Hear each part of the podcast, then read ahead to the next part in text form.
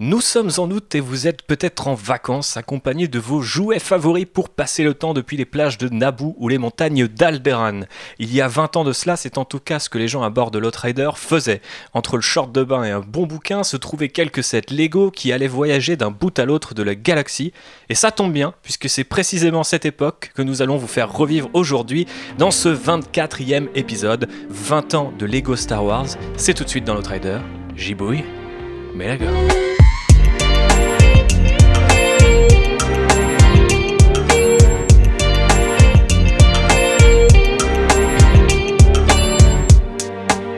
Je pourrais monologuer pendant au moins 20 ans sur Lego Star Wars, c'est vrai, mais j'ai choisi de le faire avec d'autres gens, car ce n'est plus un monologue. Parmi ces gens, il y a du sang familial, la piraterie galactique incarnée. C'est Rémi. Ça va Rémi? Ouais, ça va et toi? Ça va, tranquille. Alors on a eu euh, déjà dans le Rider le, le petit frère, Ouais, et là il y a le frère du milieu. c'est Sachant ça. que moi je suis le grand frère. Voilà, Et pour donc, recadrer.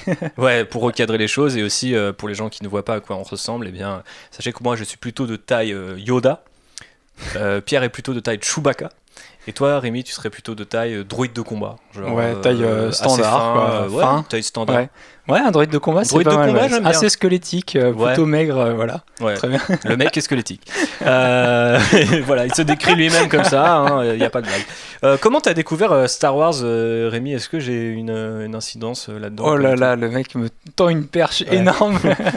Alors oui, forcément, quand son grand frère est fan de Star Wars, on est obligé d'être fan de Star Wars.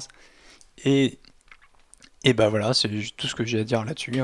C'est grâce à toi que j'ai découvert. T'étais obligé dans le sens où si t'aimais pas Star Wars, il te frappait ou pas? Non, euh, en vrai, euh, je pense que c'est tout naturel. Enfin, je sais pas, c'est plus l'esprit de famille. Après, ça vient sûrement aussi euh, du père, mais aimer les vaisseaux spatiaux, euh, les combats au sabre laser et les pistolets laser, je pense que c'est dans le sang des Claudel. Et je pense qu'on va le transmettre aussi euh, aux futures générations, j'espère. On l'a déjà, on l'a déjà transmis du coup au, au dernier.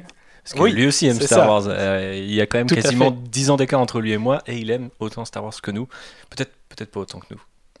Hmm, Tu crois? Ouais, Si, je pense il aime que les si. japonaiseries, les trucs comme ça. Ouais, mais euh, ça, on lui pardonne tant qu'il aime Star Wars. ça va alors, ok. De l'autre côté de la table, il y a deux autres contrebandiers qui viennent de lancer leur propre vaisseau et on leur souhaite, on en reparle un petit peu d'ailleurs à la fin de ce podcast, ne vous inquiétez pas, mais ce sont les deux têtes pensantes de Men in Bricks, les Men in Bricks eux-mêmes.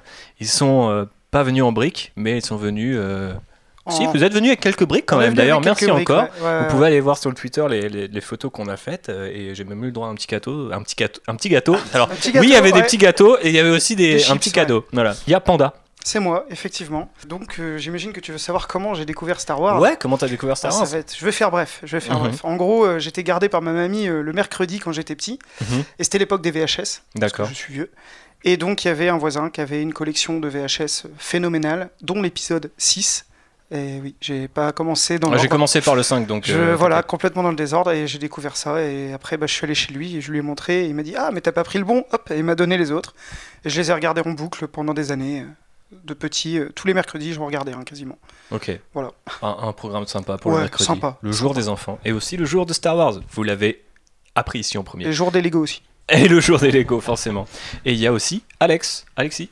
Ouais, Alex, c'est pareil. Alexis, comme tu veux. Ça dépend quel est ton nom de, de contrebandier. Alex. Alex, c'est Hein. bien. Ouais, il me semble que ça fait plus Star Wars. Ouais, ça me fait un peu plus Avec badass. 2 X. Allez, avec deux X, on prend les deux X. Avec 3 X. Comme Carrément. Kashyyyk avec 3 Y. Euh, ben, moi, c'est un peu près pareil. C'est pas très original. Découverte par euh, les VHS. Épisode 6 également, avec une passion euh, pour les Ewoks. Désolé. Eh. Dès le début. Retour du Jedi, c'est mon Star Wars préféré. Vous êtes en territoire. Bah, parfait. Je dois ça à mon parrain qui euh, m'a dit tiens vas-y regarde ça ça devrait te plaire et ben il s'est pas loupé et puis assez vite ça s'est rapproché des pour moi dans mon esprit des Lego et d'un pote d'école qui avait les euh, mini les micro machines Mhm. de Star Wars aussi avec lequel Micro Machine, on, on pourrait jouait faire un épisode sur Micro jouait à Machine. mort, ouais. Et tout ça c'est un peu confus dans ma tête c'est la VHS les micro machines les Lego euh, dans les années ouais 95 96 un truc comme ça pour les micro machines et, et les Lego un peu plus tard, forcément. Ouais. C'est notre Stranger Things à nous, vous l'aurez compris. Et euh, il y a aussi notre Chewbacca à nous, c'est JB, on l'a on l'a déjà un petit peu entendu, mais il Ouais, est toujours oui, là. ouais, on va pas lui demander comment il a découvert Star Wars, parce qu'on lui a demandé... euh, Eh ben non, même pas. Non On l'a- non, on à l'épisode demandé 0, on le faisait pas, ça encore. Ah, c'est vrai, ok, d'accord. Comment t'as découvert Star Wars 100. du coup? Ah, euh, bah VHS euh, de l'épisode 6. Ok. c'est pas... c'est- Sérieusement? Ouais. Non, attends, on a un grand chelem en fait, non, le, Le gang. le premier vrai contact avec Star Wars, c'est la VHS des Tortues Ninja 2. Il y avait la bande-annonce du 6 au début. Ah putain, c'est vrai que c'est aussi un grand fan des Tortues Ninja. Et donc, la première phrase de Star Wars que j'ai entendue toute ma vie, c'est Prenez le premier, je m'occupe des deux autres. Ok. C'est la, Lourd. la course de moto dans la forêt. exactement, oui. Moi, t'as pas besoin de me le resituer, mais c'est bien de le faire pour les auditeurs, effectivement. Bah, maintenant que l'équipage de ce jour euh, est présenté, je propose qu'on rentre dans le vif du sujet, monsieur, avec un petit historique de la relation entre Lego et Star Wars. Mais avant ça, je vais filer la, en fait la parole à, à- à mon cher euh, Panda, parce que j'ai cru comprendre que c'était un fan de tout ce qui était Lego et Lego Espace, Lego Space, Lego Classic Space. Euh, alors, Lego et l'espace, euh, c'est des débuts en, en 79, donc euh, entre les deux premiers, enfin, après le premier Star Wars, et en même temps, juste avant l'Empire contre-attaque, pendant qu'il est fait. filmé, on va dire. Et euh, du coup, on va avoir l'introduction de factions, euh, différentes factions un peu en mode space opéra dans la gamme Ouais. Classic Space qui va évoluer par la suite. Donc ça, c'est en 87, donc c'est quasiment 10 ans plus tard. Euh, Il y a eu aussi Ice Planet, dont vous avez parlé justement dans le Tout premier fait, ouais. épisode de Men in Bricks. Donc je voulais savoir... Qu'est-ce que si tu pouvais nous résumer Bon, là j'ai- fait un petit historique, mais c'est vrai que la- euh, l'amour de Lego pour l'espace commence bien avant euh, Star Wars et de la science-fiction aussi. Ouais, bah, en même temps, euh, Lego, c'est d'abord adressé quand même à des petits garçons Mhm. au départ. Bah, L'espace, ça fait quand même rêver pas mal d'enfants, Ah, surtout à cette époque-là, quoi. surtout à cette époque-là. Ouais. Et puis ben, quand même, construire son vaisseau spatial, c'est une aventure quand même. Ouais, spaceship, spaceship, spaceships pour ceux qui... Spaceships, voilà. Euh, donc il y avait les Classic Space au départ. Alors il y a eu d'autres gammes encore plus anciennes, mais je pense qu'on va Ouais, rester sur... euh, les Classic Space sont quand même reconnus comme les premiers vrais spationautes euh, Lego. Pour ceux qui justement ont vu Lego Movie, c'est Benny, c'est euh, le petit le bonhomme, petit bonhomme en bleu. On en voit dans le 2 aussi qui, ont le jeu- qui sont jaunes, roses. Ils ont introduit Et donc la référence du casque cassé, c'est parce que beaucoup d'enfants à cette époque-là avaient un casque Mhm. qui était cassé. Alors il y avait des, des- des personnages couleur noire, jaune, bleu et euh, rouge. Mhm. Euh, blanc aussi. Il y a Ouais. eu du blanc aussi, ouais, ouais, ouais. Et donc les couleurs dominantes, c'était du bleu et du jaune transparent. Et donc bah, il y a eu pas mal de... Il y a eu des bases spatiales, il y avait une plaque géniale avec des dunes Mhm. de l'espace. Je sais pas si vous voyez Ouais, de, ouais, de je quoi vois. je parle. C'était vraiment, euh, vraiment intéressant. Puis après, Lego a développé euh, tout un, un espèce d'univers avec des, des factions, effectivement, qui se rencontrent. Alors, il y avait les Blacktron. Il y a eu les Blacktron 2. Alors ça, c'était un petit peu euh, les pirates de l'espace, on va dire. Je pense qu'on peut le dire comme un ça. petit côté peu Albator. Ouais, tout ce qui- ouais, un petit peu, ouais, ouais, Ouais. ouais, clairement. Il y avait les Space Police. Bon, voilà, hein, je pense qu'il n'y a pas besoin de, de décrire. Il y a eu les fameux Ace Planet, qui était une faction un peu civile, mais qui balançait des satellites quand même un peu secrets euh, dans l'espace. Et je pense que j'en oublie encore parce et que. qui évoquait déjà pas mal en fait euh, tout ce qui était euh, euh, bah, hot en fait. Tout à fait. Et ouais, d'ailleurs, on retrouvera certains visages euh, de, cette, de ces différentes gammes euh, dans les Exactement. premiers sets Star Wars. ouais. Les personnages à la mèche blanche. euh, voilà, c'est ça. Notamment que si- ceux qui connaissent les Ace Planet vont tout de suite Ouais, voir. ouais, bah, on en la parlait tête avec Rémi juste avant le podcast, euh, les, les petits, les petits gothiques des Ice Planet qui, qui ont oui, rejoint l'Alliance Rebelle. Très gothiques. Non, non, Euh, c'était intéressant. Il y avait les Spy russes aussi qui étaient un petit peu différents. putain, je sais pas si on bon, voit. C'était des espèces de robots. Ils avaient une magnifique qui était magnifique, avec un visage noir, ce qui Mhm. était quand même peu commun à l'époque, et avec euh, un robot jaune détails, dessus. ouais. ouais. Ouais, donc ça, c'était vraiment les débuts de Lego avec l'espace. Euh, et puis, ben, est venu très vite Star Wars. euh, Mhm. Bah, du coup, 99. et, euh, la première, alors, techniquement signé en 98, la première licence pour Lego, signée 10 pour 10 ans. Donc, c'est quand même une grosse perf, euh, surtout qu'à l'époque. On sait que, enfin, à l'époque, depuis les débuts de Lego, il y a le super épisode de The Toys That Made Us euh, sur Netflix que vous pouvez voir où ils expliquent qu'ils hésitaient pas mal à l'idée de faire notamment un, un- un château fort gris parce qu'ils avaient peur que les, les petits enfants construisent des chars et qu'on évoque jaune, modernes. ouais. Et c'est pour ça qu'il était jaune. Et euh, bon, au final, le, le suivant euh, fut gris et euh, on n'a jamais réussi à empêcher les gens à refaire la guerre avec des petits Lego. Euh, maintenant, c'est vrai qu'ils ont toujours un peu essayé de, de se tenir à distance, on va dire, de la guerre moderne. Ils ont euh, aussi, euh, je pense, fait une, une sorte, comment dire, de, de pied de nez à leur propre moralité en disant, bon, bah, Star Wars, euh, il explique un petit peu hein, dans le documentaire, ils disent, euh, on le voyait plus comme des chevaliers, euh, donc on est dans une gamme un peu euh, fantasy, euh, donc c'est moins la guerre moderne que euh, l'histoire du chevalier en armure brillante qui va sauver la princesse. Et c'est vrai qu'en tout cas pour la trilogie originale et même la prélogie, peut-être un peu moins les films de, de nos jours, euh, on est complètement là-dedans. Et donc ils ont signé cette licence-là qui fut leur première et qui arrivait euh, en même temps qu'une autre plus discrète qui était euh, consacrée à... Winnie l'ourson. Voilà, les gens ne le savent peut-être pas, si, mais si, si, si. euh, Il y, a- il y avait 4 ou 5 sets, je crois, euh, très peu. euh, qui était c'était destinée aux, aux plus petits pour le coup. Vraiment mais- petit, ouais. Voilà. Ouais, ouais. Et euh, donc du coup, euh, on le disait, les premiers sets arrivent en 99, donc en même temps que la menace fantôme. Donc Ouais. forcément, la menace fantôme est très, euh, enfin très bien représentée dans les premiers sets. Euh, mais on a aussi un petit peu euh, la trilogie originale. Et euh, par la suite, jusqu'à de nos jours, en fait, ce que fait Lego, c'est de suivre cette historique euh, de sortie de Lucasfilm. Alexis. Ouais, si je dis pas de bêtises, je crois que ça, ça les a un peu sauvés, Lego aussi, financièrement. C'était une période Alors, assez du coup, difficile. ouais, il faut, il faut qu'on qu'on en parle un petit peu. euh, C'était mon point suivant. Euh, tu me fais mes transitions, c'est parfait. Reviens quand tu veux. Euh, euh, du coup, ouais, effectivement, en fait, le, le partenariat est, est vital. Parce qu'il est étro- étroitement euh, lié à la santé financière en fait de Lego, mais ce qui est assez euh, amusant de le noter, c'est que euh, alors moi ce que j'ai beaucoup aimé dans votre premier épisode, c'est comme je le disais en, off, c'est la, la bienveillance et un petit peu la voilà la, positivité dont vous avez fait preuve. Je pense c'est super important parce que aujourd'hui on entend par exemple que Lego est beaucoup porté sur la licence, etc. Et on peut pas forcément donner tort, mais d'un autre côté, ce qui est assez amusant de noter, euh, c'est que quand Star Wars arrive, donc euh, Lego sort d'une la première grosse perte sèche qu'ils ont eue depuis le début de leur histoire, donc on est en 98 et euh, Lego, si je dis pas de bêtises, c'est dans les années 30, 30, euh, 32, ouais. Ouais, 32. Donc du coup, euh, les gars euh, euh, se, prennent quand même un sacré mur dans la tronche. Et du coup, ils se disent, ok, j'imagine que ça aide aussi à signer le deal avec Star Wars et de dire, ok, on va faire de l'argent avec ça. Sauf qu'en 99, ils mettent pas, ils produisent pas assez de sets parce qu'ils sont pas habitués, je pense, à la folie Star Wars et ce que ça représente. Puis en 2000, ils vont en sortir trop parce qu'ils n'ont pas encore cette culture du cycle qu'on vient d'aborder, où ils sortent en même temps les produits et le film, etc. Donc c'est peut-être leur côté un peu danois euh, et pas à l'américaine et au spectacle.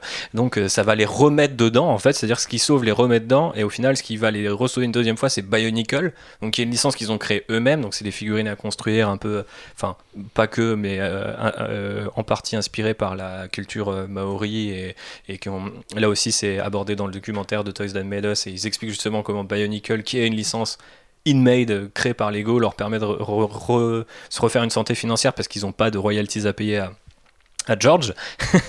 et euh, par contre, en 2003, donc juste un an après, retombe dans une apocalypse puisqu'il n'y a pas de film Star Wars en 2003, ni de film Harry Potter qui était la deuxième grosse licence qu'ils avaient chopée. Euh, et donc là, en 2004, euh, c'est la catastrophe. Ils rencontrent Mattel et Hasbro pour potentiellement être achetés. Il y a pas mal de trucs qui sont abordés. Et finalement, bah, c'est en 2004 que Lego devient euh, une entreprise qui n'est plus familiale puisqu'ils étaient la troisième génération de CEO qui était dans la famille. Et là, il passe la main à un CEO et son second qui était un financier. Et le CEO a 34 ans à l'époque. C'est lui qui va notamment, j'ai plus son nom, mais qui va euh, moderniser tout Lego avec euh, donc des licencier énormément d'employés, remplacer par tout ça par des machines et les contrôles. Il n'y a plus que des employés dans le contrôle qualité en fait, et qui va aussi revenir à une chose très simple, la- l'analogie du, du camion de pompier. Et euh, du coup de refaire un peu des sets, on va dire un peu clés dans l'image euh, de marque Lego, euh, qui est le camion de pompier, utilisé un peu comme. C'est exactement ce que j'allais dire. En fait, Lego, pendant pas mal d'années, ils ont un. C'est de leur dire, hein, même, un commis quelques erreurs marketing en tentant plein de gammes très dispersées. Euh, en plus des licences, heureusement qu'il y avait Star Wars qui leur permettait de, bah, de continuer à vivre. Et euh, c'est quand ils sont retournés à leurs fondamentaux, c'est-à-dire la brique. Un assemblage de briques qui crée un objet, plutôt que. Ils ont même fait à un moment donné des figurines euh, taille G.I. Joe un petit peu, quoi.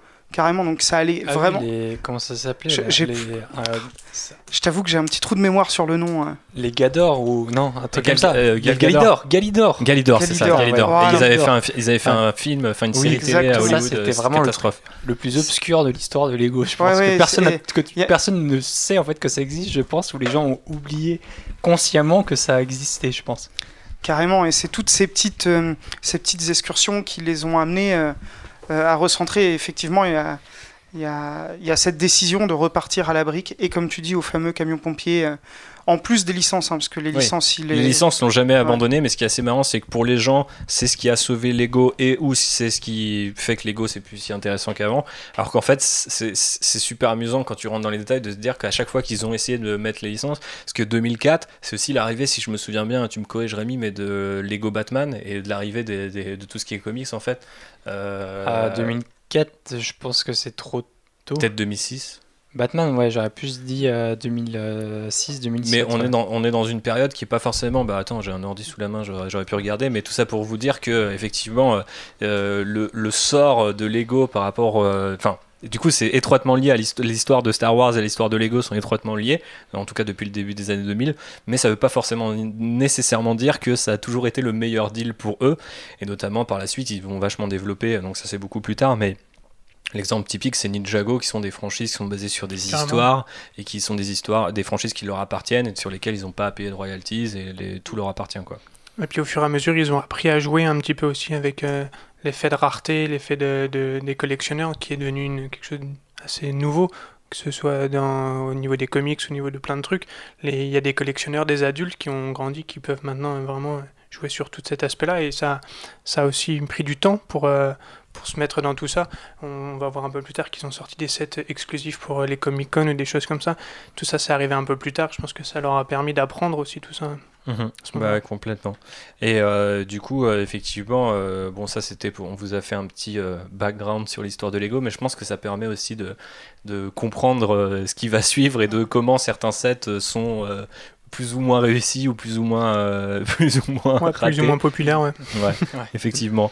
Euh, du coup, pour revenir un petit peu en arrière et parler de quelques quelques moments clés euh, de l'histoire de la marque Lego Star Wars, même si euh, je pense que le passage d'une, euh, en fait, d'un partenariat à une marque à part entière se fait en 2005 et je vous expliquerai pourquoi. Vous me direz si vous, êtes d'accord.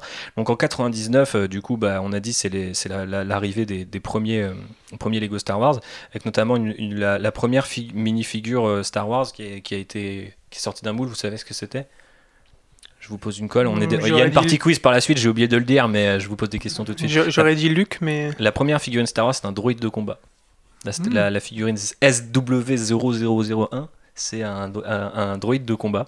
Et euh, d'ailleurs, je crois que la millième est. euh, la millième mini- minifigure créée pour euh, Lego Star Wars, c'est euh, Hayden Versio pour Battlefront euh, 2. Donc euh, voilà, en, en 20 ans, on a plus de 1000 Ouais, ça, figures ils ont différentes. déjà créé 1000 figurines.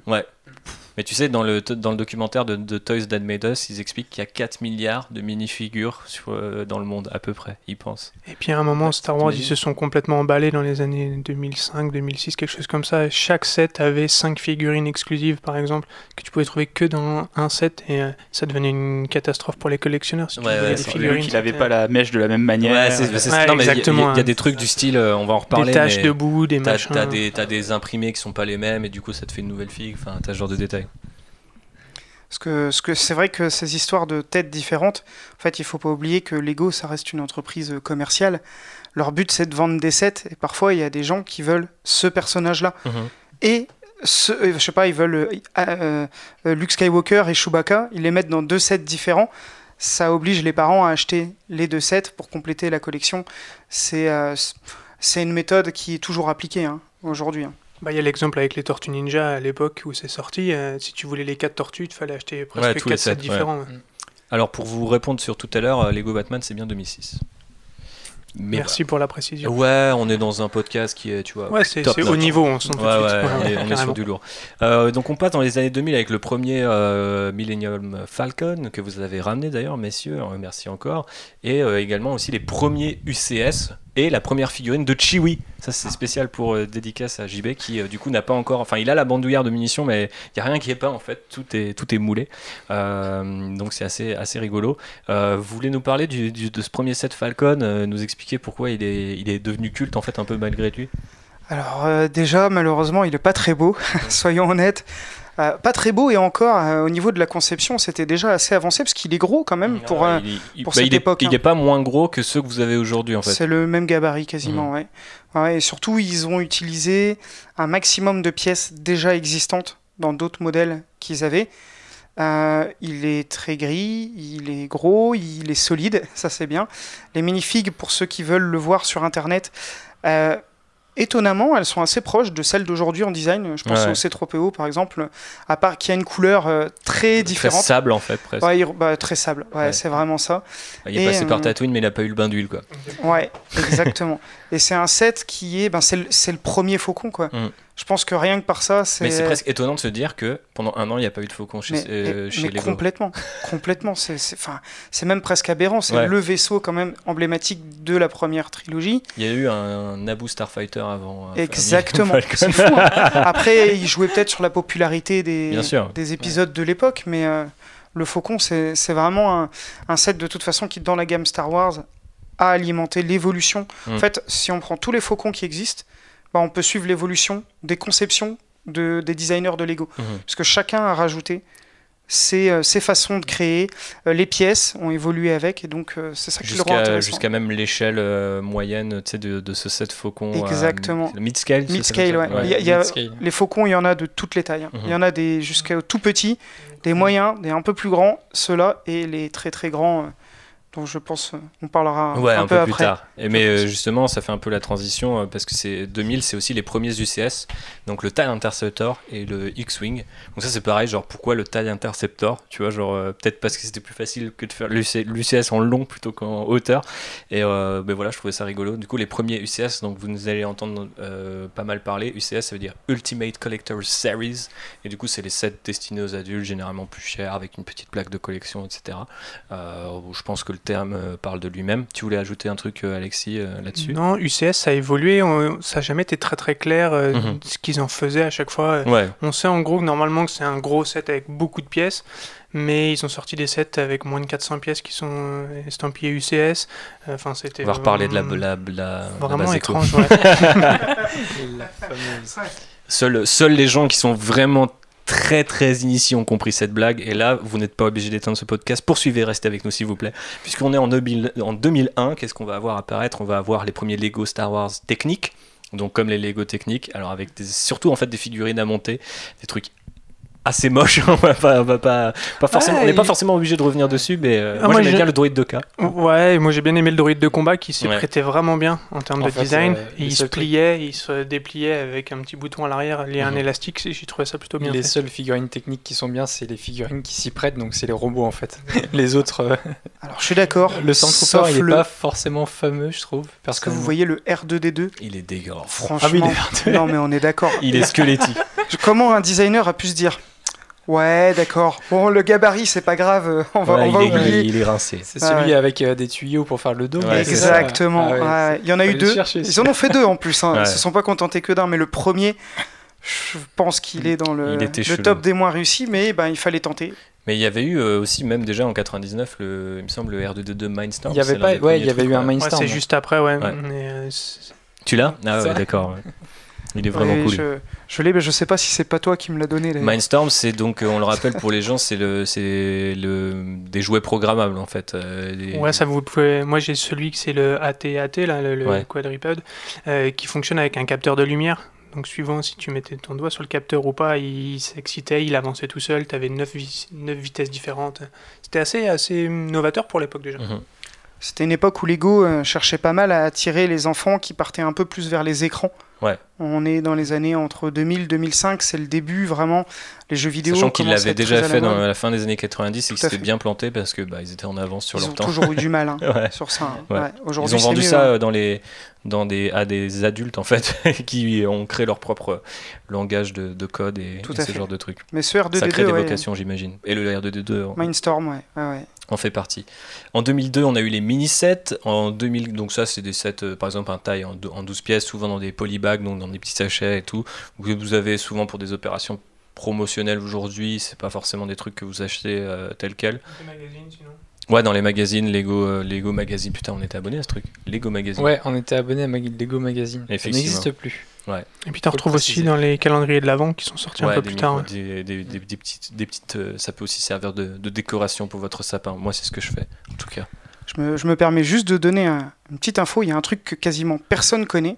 Dans ces périodes-là, ils ont sorti des, des petits blocs de minifigs qui s'assemblaient les uns aux autres, qui sont très très très très rares et qui sont vraiment magnifiques parce qu'en gros, vous avez une petite structure en Lego, une minifig exclusive bien sûr, et un espèce de petit décor en carton que vous venez poser derrière. Ah oui, je me souviens. très, très gamme. peu connu. Ouais, ouais. Et euh, et il y en a eu très peu en fait. Et ils en ont que- refait depuis un peu euh, des trucs un peu similaires pour les San. Diego Comic Con et des trucs comme ça. J'en ai un Rogue One moi avec un, un- un droïde euh, où la coupole elle est transparente. Il est assez mignon mais il doit pas être très rare mais je le kiffe. C'est ce qui Je crois que c'est Manu qui me l'a donné s'il me- s'il m'écoute. Manu, merci encore, je le kiffe. Euh, 2004, premier set de l'univers étendu avec la TIE Collection. Alors, euh, est-ce que quelqu'un sait c'est quoi la TIE Collection? La taille collection, c'est facile. C'est l'ensemble de 4-7 tailles. Et dedans, il y a un taille droïde. Ouais, un drone TIE. Un drone taille qui n'existe pas avec des ailes carrées, du coup, avec le design le plus simple qu'on puisse faire avec des Lego. Savoir des grandes plaques rectangulaires pour faire En les gros, c'est ailes. un TIE Interceptor. La tête, c'est un droïde. Enfin, c'est une sorte de grosse boule de droïde. Et euh, les, au lieu d'avoir euh, des fourches un peu stylées, il a juste quatre plaques chez nous.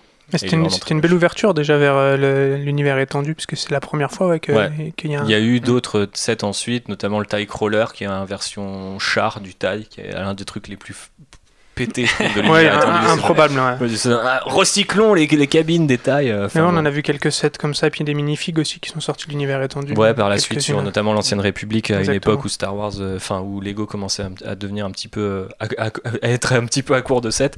justement, du coup, on passe en 2005, euh, donc l'année que je su- suggérais en tant qu'année un peu charnière pour Lego, puisqu'en fait, c'est à la fois le passage aux têtes couleur chères. Donc pour se rapprocher un peu plus des films, Euh, c'est aussi un truc qu'on a vu dans d'autres franchises, dans d'autres licences. Je sais plus, je sais plus nécessairement ce qui a motivé ce, ce choix-là. Est-ce que c'était par rapport au, à la- l'arrivée des joueurs NBA ou est-ce que je dis une ou c'est les joueurs NBA, c'est juste l'apparition de la couleur de noir non, en fait? parce que les joueurs NBA, ils étaient aussi beige, couleur Ouais. chair. Mais c'était avant, je crois. C'est 2002, Lego Sport. ou Ouais, connerie comme ça, où il y avait le terrain de football et tout. Ah ouais, c'est vrai. ouais. Ah, je vais checker. Pendant très très longtemps. Lego, euh, je crois qu'on en avait parlé dans, dans Men in Bricks, Lego ne, ne voulait pas que les Ouais, figurines soient différentes. D'ailleurs, j'ai relu même un peu pour préciser ça. En fait, c'est qu'ils voulaient que n'importe quel enfant puisse s'identifier à la minifig. Et quand ils ont sorti les premiers, euh, Mhm. les, les premiers sets, euh, ben justement euh, NBA, ça a fait vraiment du bruit parce qu'on les a même accusés de racisme par rapport à ça. Ah ouais c'est un peu fou, ouais. Incroyable. Alors que c'était une volonté d'ouverture, mais bon, ben, le public souvent, euh, ben, les opinions euh, se suivent un petit peu et puis euh, Ah des fois les choses en entraînent une autre. Mais c'est vrai que ça a été euh, les premiers. Tu t'imagines Shaquille O'Neal en jaune Ouais, ben non, mais non, mais c'est ça. Ça aurait été totalement incohérent. Mais c'est comme, Ouais. enfin, c'est comme dans Star Wars. Il y a certains personnages. euh, 2000 parce que 2003, Lego Lando. Calrissian, il, il était déjà sorti euh, Ouais. Avant Ouais, 2005. ah ouais. Et Oh. il avait une tête couleur noire, du coup. Tout Ouais. à fait. Je crois que c'est un des premiers, euh, il me semble. C'est peut-être bien possible. le premier. J'ai plus en tête, hein, pour être franc avec vous. le- non, mais. le, le premier personnage, mais c'était euh, c'était vraiment un, un vrai bouleversement, même pour la famille euh, donc qui a créé Lego, parce que pour eux, c'était ça allait à l'encontre de ce qu'ils avaient euh, Mm. créé. Mais bon, bah, les mœurs évoluent, comme on l'avait dit. il faut bien s'adapter un petit peu aussi aux gens et proposer. Aujourd'hui, ben, quand on voit les Lego, bah, c'est hyper multiracial. Et C'est ça qui fait la richesse aujourd'hui des sets. Et ça permet de faire ben, plein de races différentes d'extraterrestres aussi. Ouais. C'est plutôt cool. Ouais, c'est sûr. Non, mais je m'en souviens qu'à cette époque, euh, bah, on était euh, avec euh, toute la famille Claudel, on était scandalisés. On se disait, waouh, ils vont changer toutes les têtes bientôt. les euh, têtes, tous on va les plus pouvoir vont jouer. avoir des têtes euh, couleur chair. euh, Il y aura plus de têtes avec couleur jaune. Ça va être complètement dépassé. Et en fait, au final, il, il n'en est rien. Ils ont juste gardé les licences. Quoi. Ils auraient jamais pu faire Dark Maul s'ils n'avaient pas fait cette, euh, ce changement de couleur.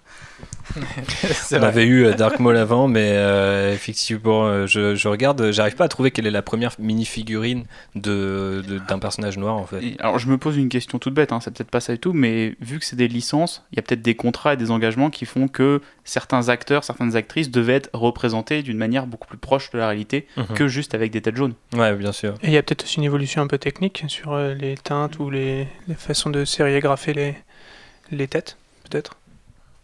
Mais il me semble que c'est sorti avec le premier Faucon. Enfin, le, non, le Faucon de 2005. Donc pas Bah, celui-ci, le, mais ouais, l'autre. le deuxième Le deuxième Faucon, Faucon, ouais, du c'est à, coup, est à ce moment-là que c'est arrivé chez Star Wars, Ouais. je crois. Et après, du coup, il y a eu la vague épisode 3 euh, qui a clôturé et, et finalisé la transition euh, vers la tête euh, Avec Anakin et sa balafre. euh. Exactement. Et du coup, il y a aussi d'autres choses qui sortent en 2005, euh, notamment euh, Lego Star Wars, le premier vidéo game, Lego Star Wars de vidéo game, qui est à l'époque, et je me souviens parce que moi j'ai été le chercher le jour de la sortie, j'ai tanné les parents pour aller le chercher à Tulle, parce qu'à l'époque on vivait en Corrèze, qui est plus ou moins euh, l'équivalent de Jakku, mais en France, Euh, et euh, avec moins de désert. Et euh, du coup, je me souviens, je lisais tous les tests à l'époque, jeux vidéo, et tout le monde a descendu ce truc en mode ça va jamais marcher, c'est de la merde, c'est que pour les enfants et tout. Et depuis, on a euh, six jeux vidéo Star Wars et on en aura bientôt un nouveau avec euh, du coup la complete Skywalker saga, donc avec les neuf films. Euh, et puis bah, toutes les licences y sont passées, même aussi des licences qui n'étaient pas forcément, euh, enfin en fait qui ont par exemple, Le Seigneur des Anneaux, la sortie du jeu a accompagné euh, les. Enfin, c'est fait dans la foulée des Indiana Jones aussi. Il y a eu vraiment beaucoup de licences Ouais. qui ont été utilisées dans les Indiana. Jones, qui est peut-être le dernier d'ailleurs que j'ai fait. euh, Ah, j'ai fait Lego Batman 2 aussi, c'était peut-être après. Bon, enfin bref, c'est pas un sujet sur les jeux vidéo Lego, mais le premier c'était Star Wars, et forcément c'est pour ça que 2005, en fait, Lego Star Wars devient une marque à part entière, à mon sens, parce qu'il y a aussi le début de cette identité en tant que Lego Star Wars. ce- ces personnages, quand ils recréent les scènes de Star Wars, mais de manière humoristique, sans parler, qui préfigure un peu euh, le ton de Lego Movie et de, dans la parodie et dans l'idée qu'en fait c'est des enfants presque qui pourraient rejouer les scènes euh, Lego Star Wars, enfin de Star Wars, mais avec leur Lego. Et du coup en fait euh, bah, c'est l'apparence de, enfin c'est l'apparition de personnages comme euh, aujourd'hui on a le Lego Batman qui est un personnage à part entière, mais bah, dix ans avant ça on avait déjà en fait Lego Dark Vador, Lego Luke, ils avaient tous des personnalités un petit peu débiles dans le jeu. Je me souviens de Obi-Wan qui était super con quand tu faisais l'épisode 1. Ouais. Il était vraiment débile, Ouais, tu vois, genre je trouvais ça assez débile. À chaque fois, il explosif. perdait son sabre laser Ouais, dans toutes les cinématiques pendant que Qui-Gon, lui, il, Il- pétait la classe et il Ouais, rangeait son sabre en, en assez tournant génial. comme un C'était un peu le. Jar Jar Binks de... C'est ça, ils, Oui, avaient, c'est ils ça, avaient transféré les trucs. Il y avait un mec qui devait être fan de Jar Jar Binks. Il a dit non, non, pour moi, le comic en du point. relief, c'est Obi-Wan. Mais euh, bref, vous êtes d'accord avec cette euh, affirmation? Parce que moi, je sais qu'à l'époque, j'ai vraiment ressenti un truc. En plus, on pouvait jouer les scènes de la revanche des sites et le film n'était pas sorti. Et ça, c'est un truc aujourd'hui, ça n'existe pas. est- le film, n'était pas sorti. encore. Ouais. En tout cas, pas en Ah. France. Et du coup, tu pouvais jouer la scène On sur du coup. Non, parce que c'était assez bien fait. Genre, ils avaient pas fait toutes les scènes clés et c'était des trucs que tu voyais dans la bande-annonce. Mais par exemple, tu voyais dans la bande-annonce qu'ils se battaient sur la lave et là, tu savais que c'était Obi-Wan et, Ana- et- et Anakin qui allaient se battre. Mais quand tu le faisais, moi, je me souviens, je, fais- je faisais et c'était parodique et j'étais là, putain, j'ai trop mal parce que j'avais quand même 15 ans et j'étais là, putain, j'attends quelque chose, c'est de voir ça au ciné. Et là, je suis en train de le jouer avec des Lego et ouais, j'étais assez mort à l'intérieur. Mais bref. Non, non, ce qui est sûr, c'est que ça a été un, premier pas, comme tu disais, avant, avant le Lego Movie ou les choses comme ça. On a vu euh, pas mal de, petits courts-métrages qu'on servi euh, avec la licence Star Wars pour, euh, pour identifier ça, pour lancer un peu cette idée-là. Donc c'est vraiment les prémices via le jeu vidéo et puis après des petits spots de pub, Yoda Chronicle et tout un tas de choses comme ça qui, qui vont se ramener, se rapprocher de ça. Ouais, et puis je suis très aligné sur le fait que 2005, ça marque un tournant, parce que je trouve que c'est... La gamme entre 2000 et 2005, elle a une cohérence relative. À partir de 2005, c'est- je trouve que c'est vraiment là, et à partir des jeux vidéo, qui vont vraiment se mettre à suivre les films, et même à aller chercher des fois Des micro-trucs, quoi. ouais, des vaisseaux qu'on voit euh, dans un tout, tout petit coin de Mhm. l'angle de la caméra que personne n'a remarqué, et ils vont te faire un set avec ça, quoi. Alors je suis un peu d'accord et un peu pas d'accord, parce que c'est aussi à partir c'est- euh, de ce moment-là, je trouve, où il y a vraiment beaucoup de rééditions qui sont faites, euh, des évolutions des modèles sortis. Euh, au tout début, 99-2000, c'est euh, la prélogie et un peu de la trilogie, avec des sets vraiment exclusifs, et au fur et à mesure, ils vont ressortir des sets déjà, existants avec des améliorations, mais, mais ils vont commencer à user et un peu abuser de ça. Bah ouais, mais effectivement, euh, vu que c'est aussi la fin entre guillemets programmée de Star Wars à l'époque, euh, j'imagine que les mecs commencent à paniquer et se dire merde, qu'est-ce qu'on va faire pour toutes ces années, euh, pour toutes les années suivantes.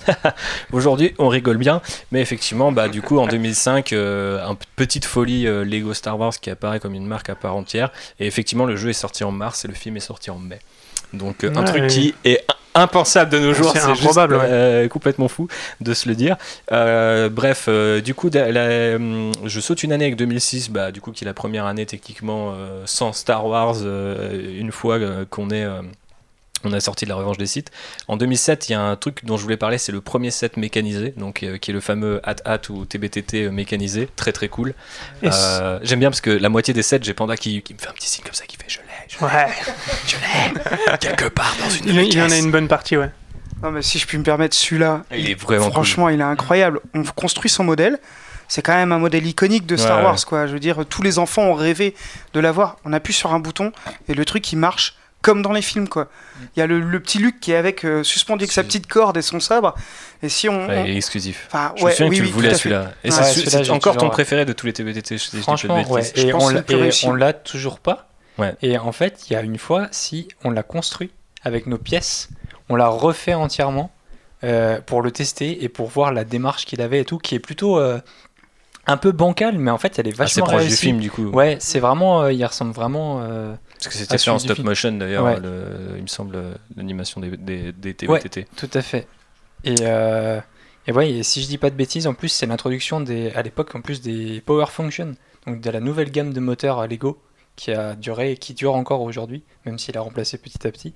Mais euh, du coup, ils avaient des moteurs beaucoup plus puissants et je pense qu'avant, ils auraient juste tout simplement pas pu en fait avec les, avec les systèmes euh, de l'époque au niveau moteur.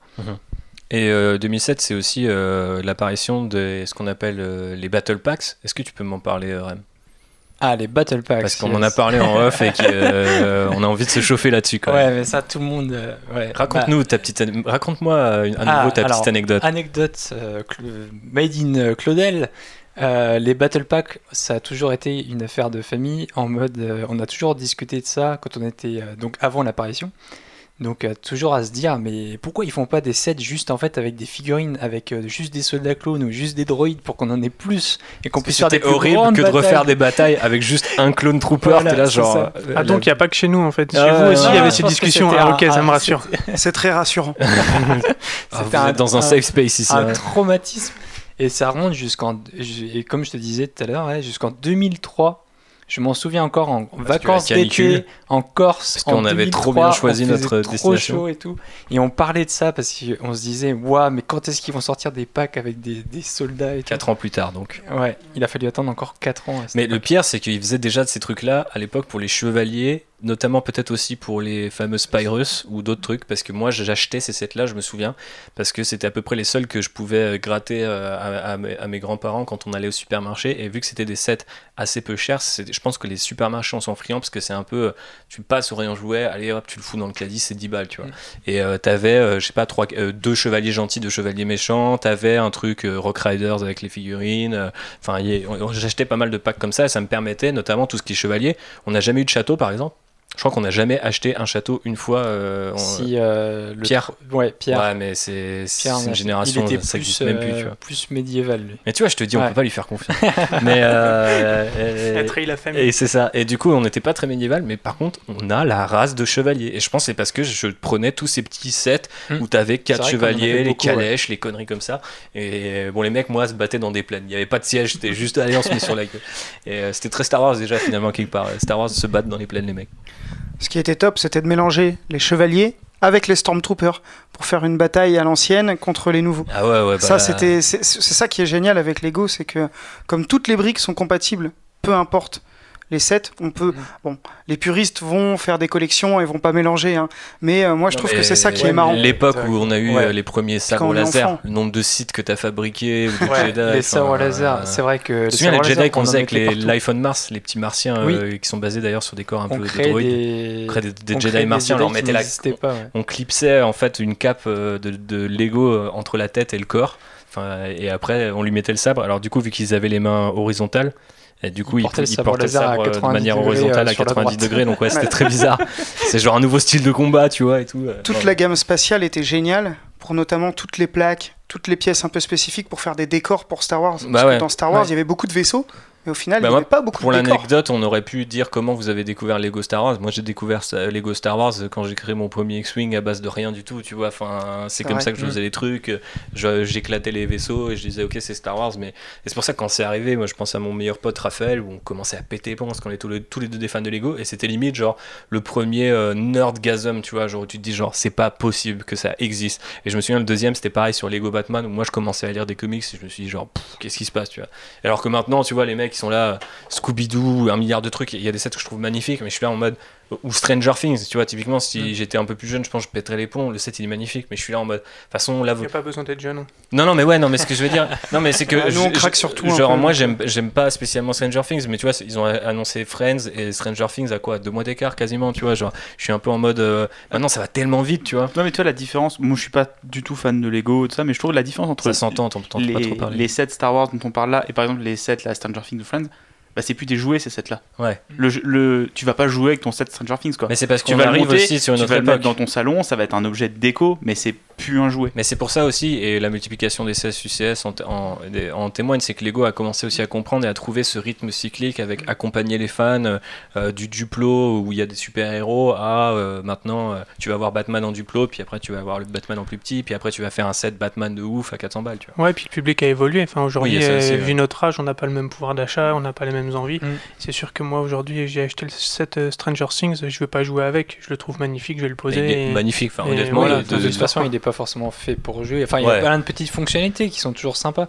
mais c'est vraiment un modèle d'expo, quoi, Mhm. c'est clair. Puis il y a, là que tu parlais de recrudescence de sets, c'est vrai que Lego n'a jamais autant enchaîné euh, de modèles faits pour les adultes et les passionnés. Ouais. Là, on a eu Jurassic Park, Stranger Things. Euh, bah, on a quand même eu le Faucon euh, il n'y a pas si longtemps Ouais. que ça. L'UCS, le, le deuxième, euh, c'est pas si vieux. euh, et je pense que j'en 2017. oublie. euh, ouais, ouais, ça fait en, en trois ans là, on s'est fait enchaîner Ouais. de modèles vraiment adressés aux fans euh, années 80, 90. euh, vraiment. Bon, en même temps, c'est là où il y a le bif. hein. De toute façon, on les sent mentir. beaucoup plus agressifs. euh, On en parlait il y a pas longtemps. Aujourd'hui, on reçoit un mail par jour de Lego. Ouais. Ce qui n'arrivait pas aussi. avant. Et je reçois trois mails, un Black. Library, un de Forge World, un de Games Workshop et un, et un quatrième de Lego. Je- je suis- C'est incroyable tous les jours. Mais c'est pour notre plus grand plaisir. hein. Ah oui, non, mais en plus, euh, la plupart sont très bien faits. Et euh, moi, en tant que mec qui a fait une business school, quand je vois le marketing et ce que, celui que je fais à côté au boulot, des fois, je me dis, peut-être qu'on regarde un peu ce que fait la concurrence. Bref, euh, on va revenir un petit peu dans le, dans le vif du sujet en 2011 avec le Lego Superstar Destroyer, qui est toujours le set le plus long de l'histoire de Lego, le plus long, 1m25, je crois. quelque chose comme 124 cm. Ouais. Ouais, c'est ça. ouais. Donc, euh, Bien balèze. joué. Il connaît par Le cœur. mec la est bon, le mec est bon. Le gars est déjà, le mec est déjà dans la partie quiz en fait. Il nous a pas dit, mais il, il- il joue déjà au jeu. Non, mais lui, les UCS, c'est vraiment sa cam. hein. Il en a. euh, Je, je saurais même pas vous dire combien, mais il en a vraiment pas- beaucoup. pas- parce qu'il est vraiment rare maintenant. Il commence à être Non, non, j'ai pas celui-ci. J'ai eu de la Ouais. chance, on m'en a offert quelques-uns. Moi, je me rendais pas du tout compte de l'importance de ces sets. Mhm. Encore une fois, moi, je prends ceux que j'aime bien et juste sans faire trop attention. Et il y a juste un petit truc, on, on, a- on est passé dessus, je crois. À, à un moment, ils ont fait des sabres laser lumineux.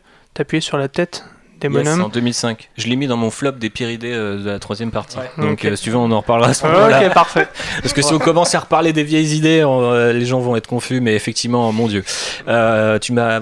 Par contre, un truc que j'ai oublié, c'est que 2007, c'était aussi le premier euh, UCS Faucon. Donc, euh, quand même, tout de même, euh, euh, 30 ans après. C'était en 2007, l'UCS Faucon. Ouais. Le, le- le plus réputé, alors. Ouais. Celui-ci, c'est vraiment le, le modèle qui, a- qui vaut euh, 2500 euros si tu cherches euh, un truc comme ça. Ouais. Et tous les gens qui ont gardé pour euh, spéculer dessus, ils ont eu bien la haine, je pense, quand le nouveau est arrivé l'année dernière.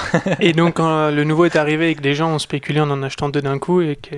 Au final, c'est toujours euh, coup, disponible un peu partout. Il faut Ouais. attendre jusqu'au Mm. troisième qui sortira. euh, Ouais, c'est compliqué. Ouais. Mais en vrai, euh, c'était c'était même dur de- d'en acheter deux déjà. Enfin, moi, je sais que j'ai du mal à en avoir un. De, de le recevoir, c'est déjà compliqué. Et euh, d'un autre côté aussi, euh, l'acheter neuf, même à 800 balles, revenait euh, moins cher que d'acheter un vieux sur lequel les gens avaient spéculé. Ce qui, ce qui a Ah, aucun sens. Tu vois, genre, les mecs ont doublé le prix du truc, mais c'était quand même toujours moins cher que d'acheter un, un d'occasion, ce qui, a, ce qui du coup, je pense, a créé une demande de toute façon automatiquement. Les mecs sont forts en marketing, vous l'aurez compris. Lego ne pouvait que en sortir un vu le prix sur le marché. euh, Ouais, puis c'est les 40 ans de Star Wars et ça n'arrive qu'une fois dans une vie. Euh, en parlant de, cette assez balèze, euh, en 2013, ils ont construit un X-Wing sur Times Square euh, avec 5 millions de briques, plutôt stylé. Moi, Ouais, c'était euh, pour la promo de Yoda Chronicles, justement. Ouais. Complètement pas lié, Ouais. mais. euh, Mais bon, Et tu avais le droit, les, les gens qui allaient voir ça à ce moment-là sur Times Square avaient le droit à une petite figurine euh, New York I Love de Yoda avec le t-shirt qui est connu à I Love New York, mais inversé Mhm. pour parler comme Yoda. balèze. Ouais, je te dis, il est déjà dans la partie quiz, le gars. Euh, 2014, les Microfighter Series. Donc, vous voyez les petits vaisseaux un peu raccourcis. L'occasion de toper des petites figues, de se faire un petit set de temps en temps. Moi, j'aime assez. Il y a même d'ailleurs, euh, par exemple, j'ai pas de figue de Kylo Ren, donc faut que je chope le Microfighters euh, Kylo Ren euh, parce qu'il est, il est vraiment cool. Il y a à ce moment, juste avant, il y avait les petits sets. Nous, on est fans euh, avec Panda, c'est les Les planètes. planètes, ouais, j'ai le Snow Speeder, moi. Voilà, bah, on- moi, ça sert de déco pour mon sapin de Noël. Mon Ouais, les sapin de Noël planètes et sont Lego. cool, ouais. J'ai que des que des planètes dans mon dans mon sapin de Noël. Moi, je trouve les planètes tellement pratiques pour faire des décors spatiaux. Parce Ouais, qu'on a des vraies planètes avec des, avec des studs Lego, donc on peut faire des trucs incroyables Ouais, avec. ouais, il y a plein de mecs les qui. moqueurs, ils Ouais, adorent. c'est vrai, euh, ouais. C'était pas aux Utopiales qu'il y ouais, avait un mec qui avait fait un faisait truc des fonds, complètement euh, dingue. ouais. Ils font des fonds euh, comme s'il y avait des, des espèces de à l'horizon dans l'espace et ils utilisent ces planètes et tout ça. Bah, Il y a une Et- mini étoile ouais. noire. Donc en fait, euh, sur le faucon, là, Ouais, le faucon, donc le dernier, le UCS, le grand, bah, si tu fais une petite scène derrière et que tu mets la petite euh, étoile noire. ouais, c'est sympa avec la différence d'échelle. Ouais, Exactement. Ça. truc de ouf. Tout, tout se recycle chez Lego, même le, même le packaging. C'est un Ah, peu, pas le un peu mieux qu'un mais- packaging, mais euh, voilà, vous m'aurez compris. En 2015, on a eu un autre truc qui, qui est un peu hein, euh, les figurines à construire, donc avec le fameux CCBS, le Character and Creator Building System, euh, qui a donné des trucs plutôt pas mal sur tout ce qui est, euh, encore une fois, Droid et, et Clone Trooper, etc. Mais quelques abominations. on a consulté cette super encyclopédie, je sais pas où elle est, mais on, on salue Eugene Enmanin et. Je sais plus comment s'appelle euh, l'éditeur du deuxième bouquin parce qu'il y a le Ultimate. Faut qu'il nous donne l'argent. Alors faudrait que j'aille re- retrouver le, le- le nom de Rémi. Si tu peux aller me chercher la, la version Ultimate, mais ça nous a permis de, de retracer un peu l'histoire de Lego et de préparer ce podcast. Donc l'éditeur, le logo, c'est un petit dragon. Donc Ultimate Lego Star Wars, personnages et créatures, lieux, technologies et véhicules. Autrement dit, je l'ai payé Tout. cher. Euh, tout et euh, écrit par Chris Malloy et Andrew Beckraft et édité par Killin. Et euh, les, les premiers, je crois, étaient euh, édités par euh, Eugene Edmenin, si je dis pas de bêtises. Tu l'as sur la tranche, les deux corbeaux? Oui, c'est ça. Euh, Ah, il y a une figue en il y a plus une dans figue exclusive. Et d'ailleurs, euh, nous, il y a la figue exclusive aussi de. Si vous voulez toper une figue exclusive qui vaut cher, il y a celle-là, donc la Luke avec la médaille. Et, et encore mieux, il y a le Boba Fett blanc. Euh, qui lui vaut très très cher. Donc si un jour vous voyez euh, dans un, dans- parfois ça arrive que dans des Fnac Une ou dans les magasins de ou jouets, ouais. ils, ils les aient encore neufs et euh, la figue vaut plus cher que le prix que vous paierez euh, le bouquin. Pro tip si vous voulez spéculer. Ah on encourage la spéculation, on adore le capitalisme ici. Bref. Donc c'est le moment où je commence à péter un plomb parce qu'on parle des, des, des, des, personnages à construire, qui est là aussi une petite obsession Lego, un peu comme les Mindstorms et les, les trucs de, de programmatique. Euh, donc euh, c'est que euh, ah on va faire des Bionicle et puis on va faire des personnages et, et voilà c'est Jean Erso en, en- hante encore mes cauchemars. Euh, Voilà, on- 2017 euh, On voit bien la différence entre les un peu comme les Lego techniques. ouais Euh, tout ce qui est robotique est plutôt bien. Euh, moi, je me souviens, j'ai avalé le nom du, du robot qui est dans euh, Rogue One. le- K2SO voilà. ouais Euh, Celui-ci Qui est vachement cool en est Lego, ouais. vraiment très bien fait. Euh, par contre, les personnages en eux-mêmes, les humanoïdes sont, sont C'est terrifiant. Mm. Stuff of Nightmares. Et du coup, en 2017, on a eu, du coup, on a dit le CS Faucon, donc le deuxième, on en a déjà parlé extensivement. Le 7, alors c'est plus le 7 le plus cher, parce que maintenant il y a le. C'est toujours le plus cher, je crois, mais il y a quelque chose qu'il n'est plus, oui, qu'il était, mais j'ai un doute aussi. Ouais, On se ça va me revenir au fur et à euh, mesure de l'épisode, mais je sais qu'ils euh, ils ont Ah. annoncé un truc récemment. Je dis le peut-être une bêtise, mais il me semble que donc celui qui avait le plus de pièces, C'était c'était le, Taj Mahal. Ouais. C'est Ouais. devenu le Faucon euh, UCS, et il me semble que le château d'Harry Potter, dernièrement sorti, a plus de pièces. C'est peut-être celui-là alors. Si ma mémoire est bonne, mais je peux me tromper. hein. Là, je vraiment, j'ai pas, je, je dis ça, euh, Il me semble que c'est quelque chose de ce genre. Il y a 7000 pièces pour l'un. Ou... et 7002 pour l'autre, je sais pas. voilà, ils ont, ils ont fait que ça comme ça. Ouais, je suis en train de regarder la liste, euh, je suis en train de charger la liste de, mise à jour. A priori, le- l'UCS est toujours premier, suivi du Taj Mahal, du Superstar Destroyer, et ensuite ça sera le. hum, J'ai vu euh, set de Lego Movie 2 avec la statue, euh, la, la statue de la liberté enterrée à moitié. euh, voilà, mais, Mais c'est oui, par nombre de pièces, donc il a été euh, détrôné de quelque chose, mais je sais plus. Mais il me semble que c'est le château d'Harry Potter, t'as raison. Mais C'est possible. Je sais pas si c'est en, pas en amplitude de place. on rentre dans des détails euh, Non, qui- non, que mais seuls vraiment, nous, je- nous je- peuvent je- comprendre. On, euh, éventuellement, on, on regardera, on, on On essaiera de vous dire. Non, mais alors, ouais, ça y est. Alors, du coup, a priori, euh, c'est toujours le Faucon le premier et le deuxième, c'est euh, c'est le, c'est le le- Castle. Donc, euh, a priori, 60 000. euh, Non, pardon, 6 000 60 000. 20 6 020 pièces pour euh, Poudlard contre 7541 pour le- l'UCS Falcon, donc techniquement il est quand même encore bien devant. Après ce petit aparté très nordique, euh, nous allons passer en 2019 avec la sortie. Donc en fait cette année, waouh, on a enfin, euh, tel le Voyage faucon, temps, voilà, ouais. on, a, on a voyagé. Euh, on espère que vous avez aimé ce petit voyage puisqu'on en arrive à la fin et vous inquiétez pas, on va réactiver la- l'énergie et la puissance. Vous avez vu Alexis est très compétitif, donc euh, on va arriver vers un Oh plus de qualité. oui, vous imaginez même pas. Non, mais on peut pas tester contre lui aussi. Ah ouais, ouais, trop fort. Euh, bref, euh, les sets dédiés aux 20 ans qui sont sortis en 2019, on reviendra dessus après. Donc, euh, enfin, moi, je sais que j'ai pas mal de griefs à, à leur rencontre, mais euh, bon, c'est vrai que c'était un peu le, la sortie du, du. Tu fais comme ça? Ben, peut en parler maintenant, si on veut, Je hein. devine déjà les griefs que tu vas avoir. Le seul truc que je dois dire, c'est les boîtes sont quand même Ouais, les boîtes sont magnifiques. magnifiques. Mais moi, j'ai juste envie de les acheter pour les boîtes, c'est un peu le Bah, problème c'est ce que j'ai fait.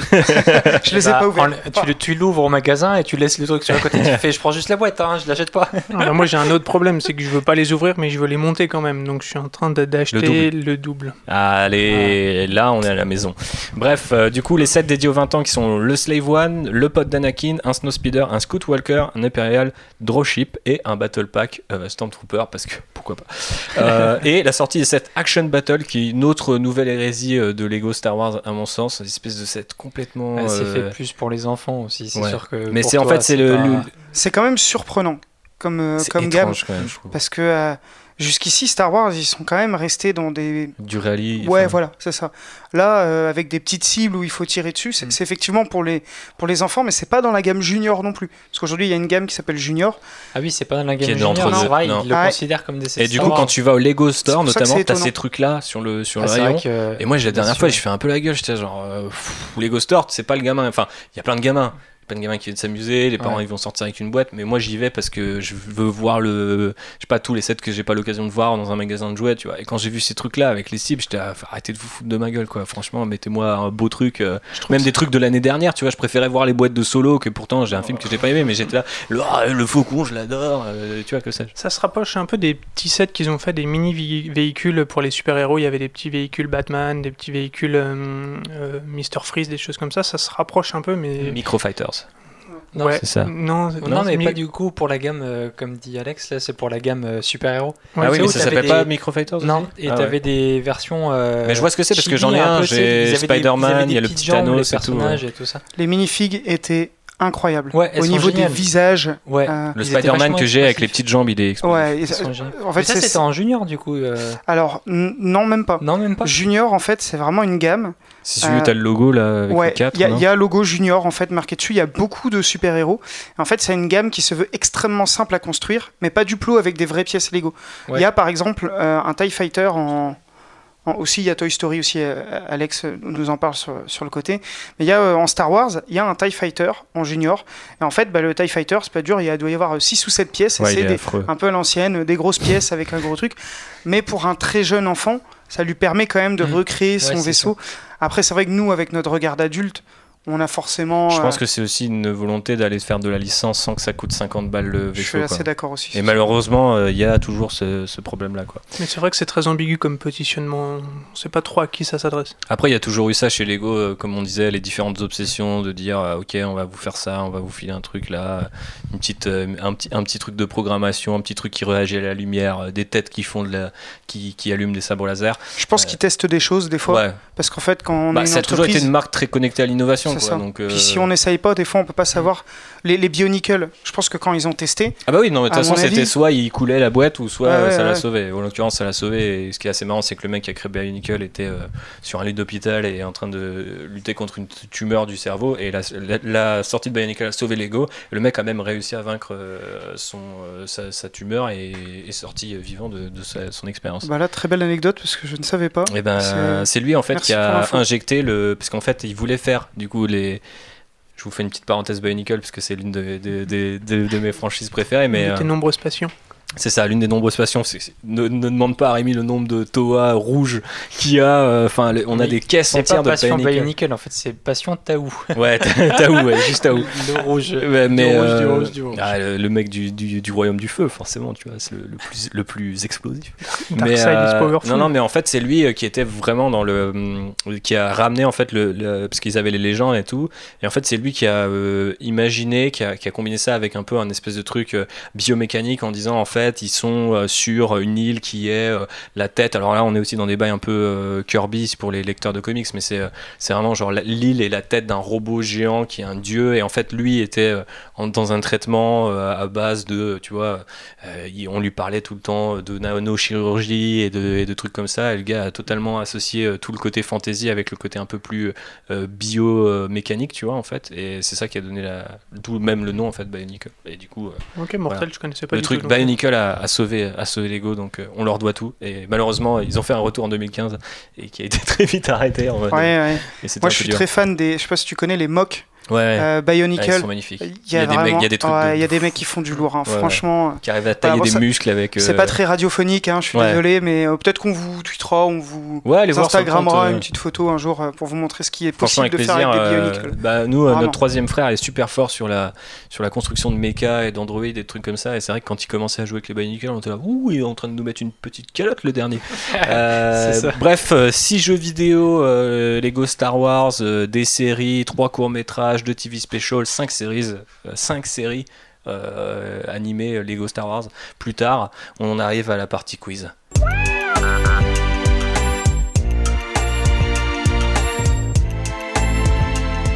Et on commence dans du lourd. Alors je devais vous demander euh, de vous rapprocher de Com- vos micros. comment, comment ça se passe? C'est des équipes? C'est des. Euh, euh, chacun- Est-ce que vous voulez faire des équipes? Après tout, c'est c'est- c'est- c'est une team. Mais JB, je suis pas sûr que tu sois d'une grande aide à Rémi. Je vais pas être méchant. mais, euh, tu vas l'handicaper. Ou alors tu peux répondre plus vite et c'est lui qui répond. Il a le temps de. J'apporte de l'humour. Ah, t'apportes de l'humour. Ça n'a pas de prix. On fait comme dans, dans, dans, dans, dans Rap Jeu. Une très bonne émission sur YouTube. Euh, Si, si les réponses sont mauvaises mais drôles, je les accepte quand même, c'est ça Ah, parfait. Ok, très bien. Ok, donc, euh, alors, euh, messieurs, alors là, vous n'avez pas besoin de répondre, c'est pas forcément un, un truc de rapidité, puisque je vais faire euh, qui s'en approche le plus. Combien de sets Star Wars au total ont été produits? On peut dire à, la, à la centaine près, parce que ça se compte vraiment en centaines. Voilà, De ouais, mais de cette, euh, on parle, on parle de tout. On parle de super du pack, de de- sachets, dans de tout. Ah non, du de- nombre de de- sets ouais. différents. Ouais. Mais pas du nombre total de produits. Non. D'accord. Ah bah, mon, mon voisin me dit qui c'est, donc. euh, Pas à l'unité près, mais il y en a au moins 1000. Au moins 1000, ça c'est sûr. En comptant tout? En comptant tout, je pense qu'il y en a au moins Et 1000. si on se concentre que sur les sets Est-ce que Ah sur oui, le vrai Lego sur Moi, je pense sur euh, à peu près. entre 5 et 700, 600, moi. ouais, 700 moi je dirais. Ok. Et là, on dit quoi?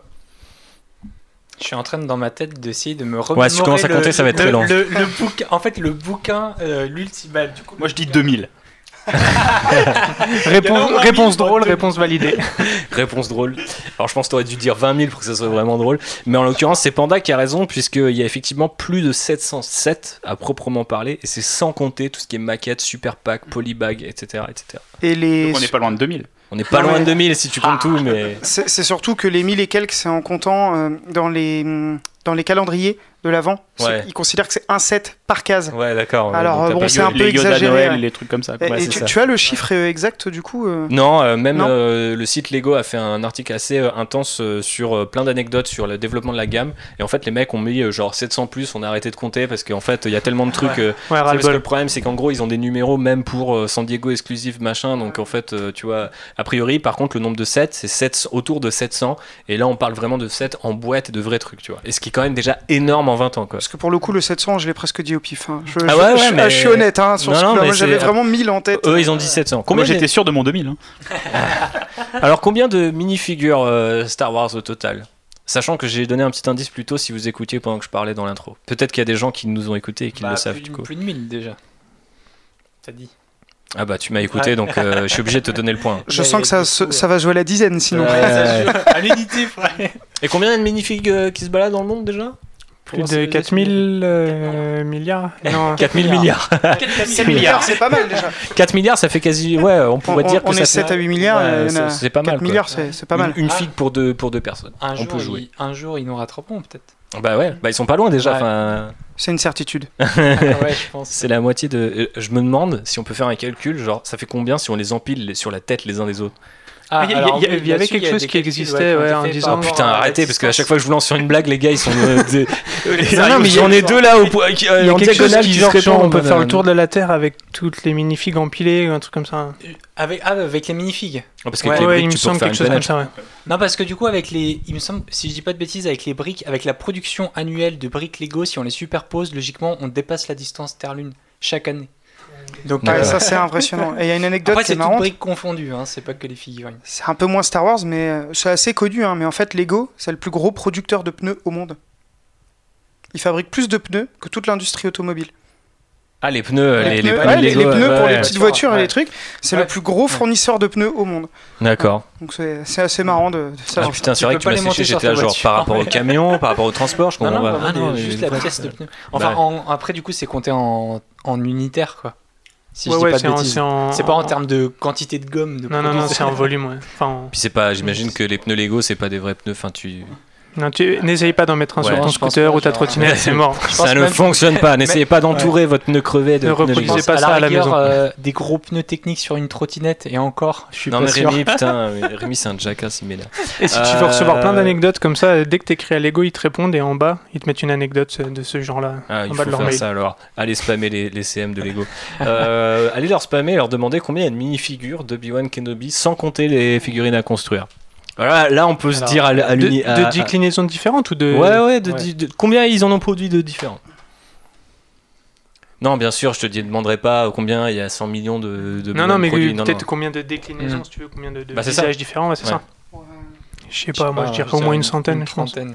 Ouais, une Une centaine. trentaine, une centaine, mais moi il y en a au moins 900, j'en sais rien, mais il y en a, il y en a quasiment une par set euh, ancien, et des fois, euh, enfin, j'en sais rien. Ouais, mais après, c'est après, c'est pas for- elles sont pas forcément Il différentes. peut pas avoir plus de 7. il De- peut pas avoir de- d'Obi-Wan il que peut pas y avoir plus plus de de, Obi-Wan plus de que de minifigs que le 7 Ah ben, avec tous les petits. Oui, mais d'Obi-Wan, ça veut dire qu'il y a Ouais, deux Obi-Wan par boîte. ouais.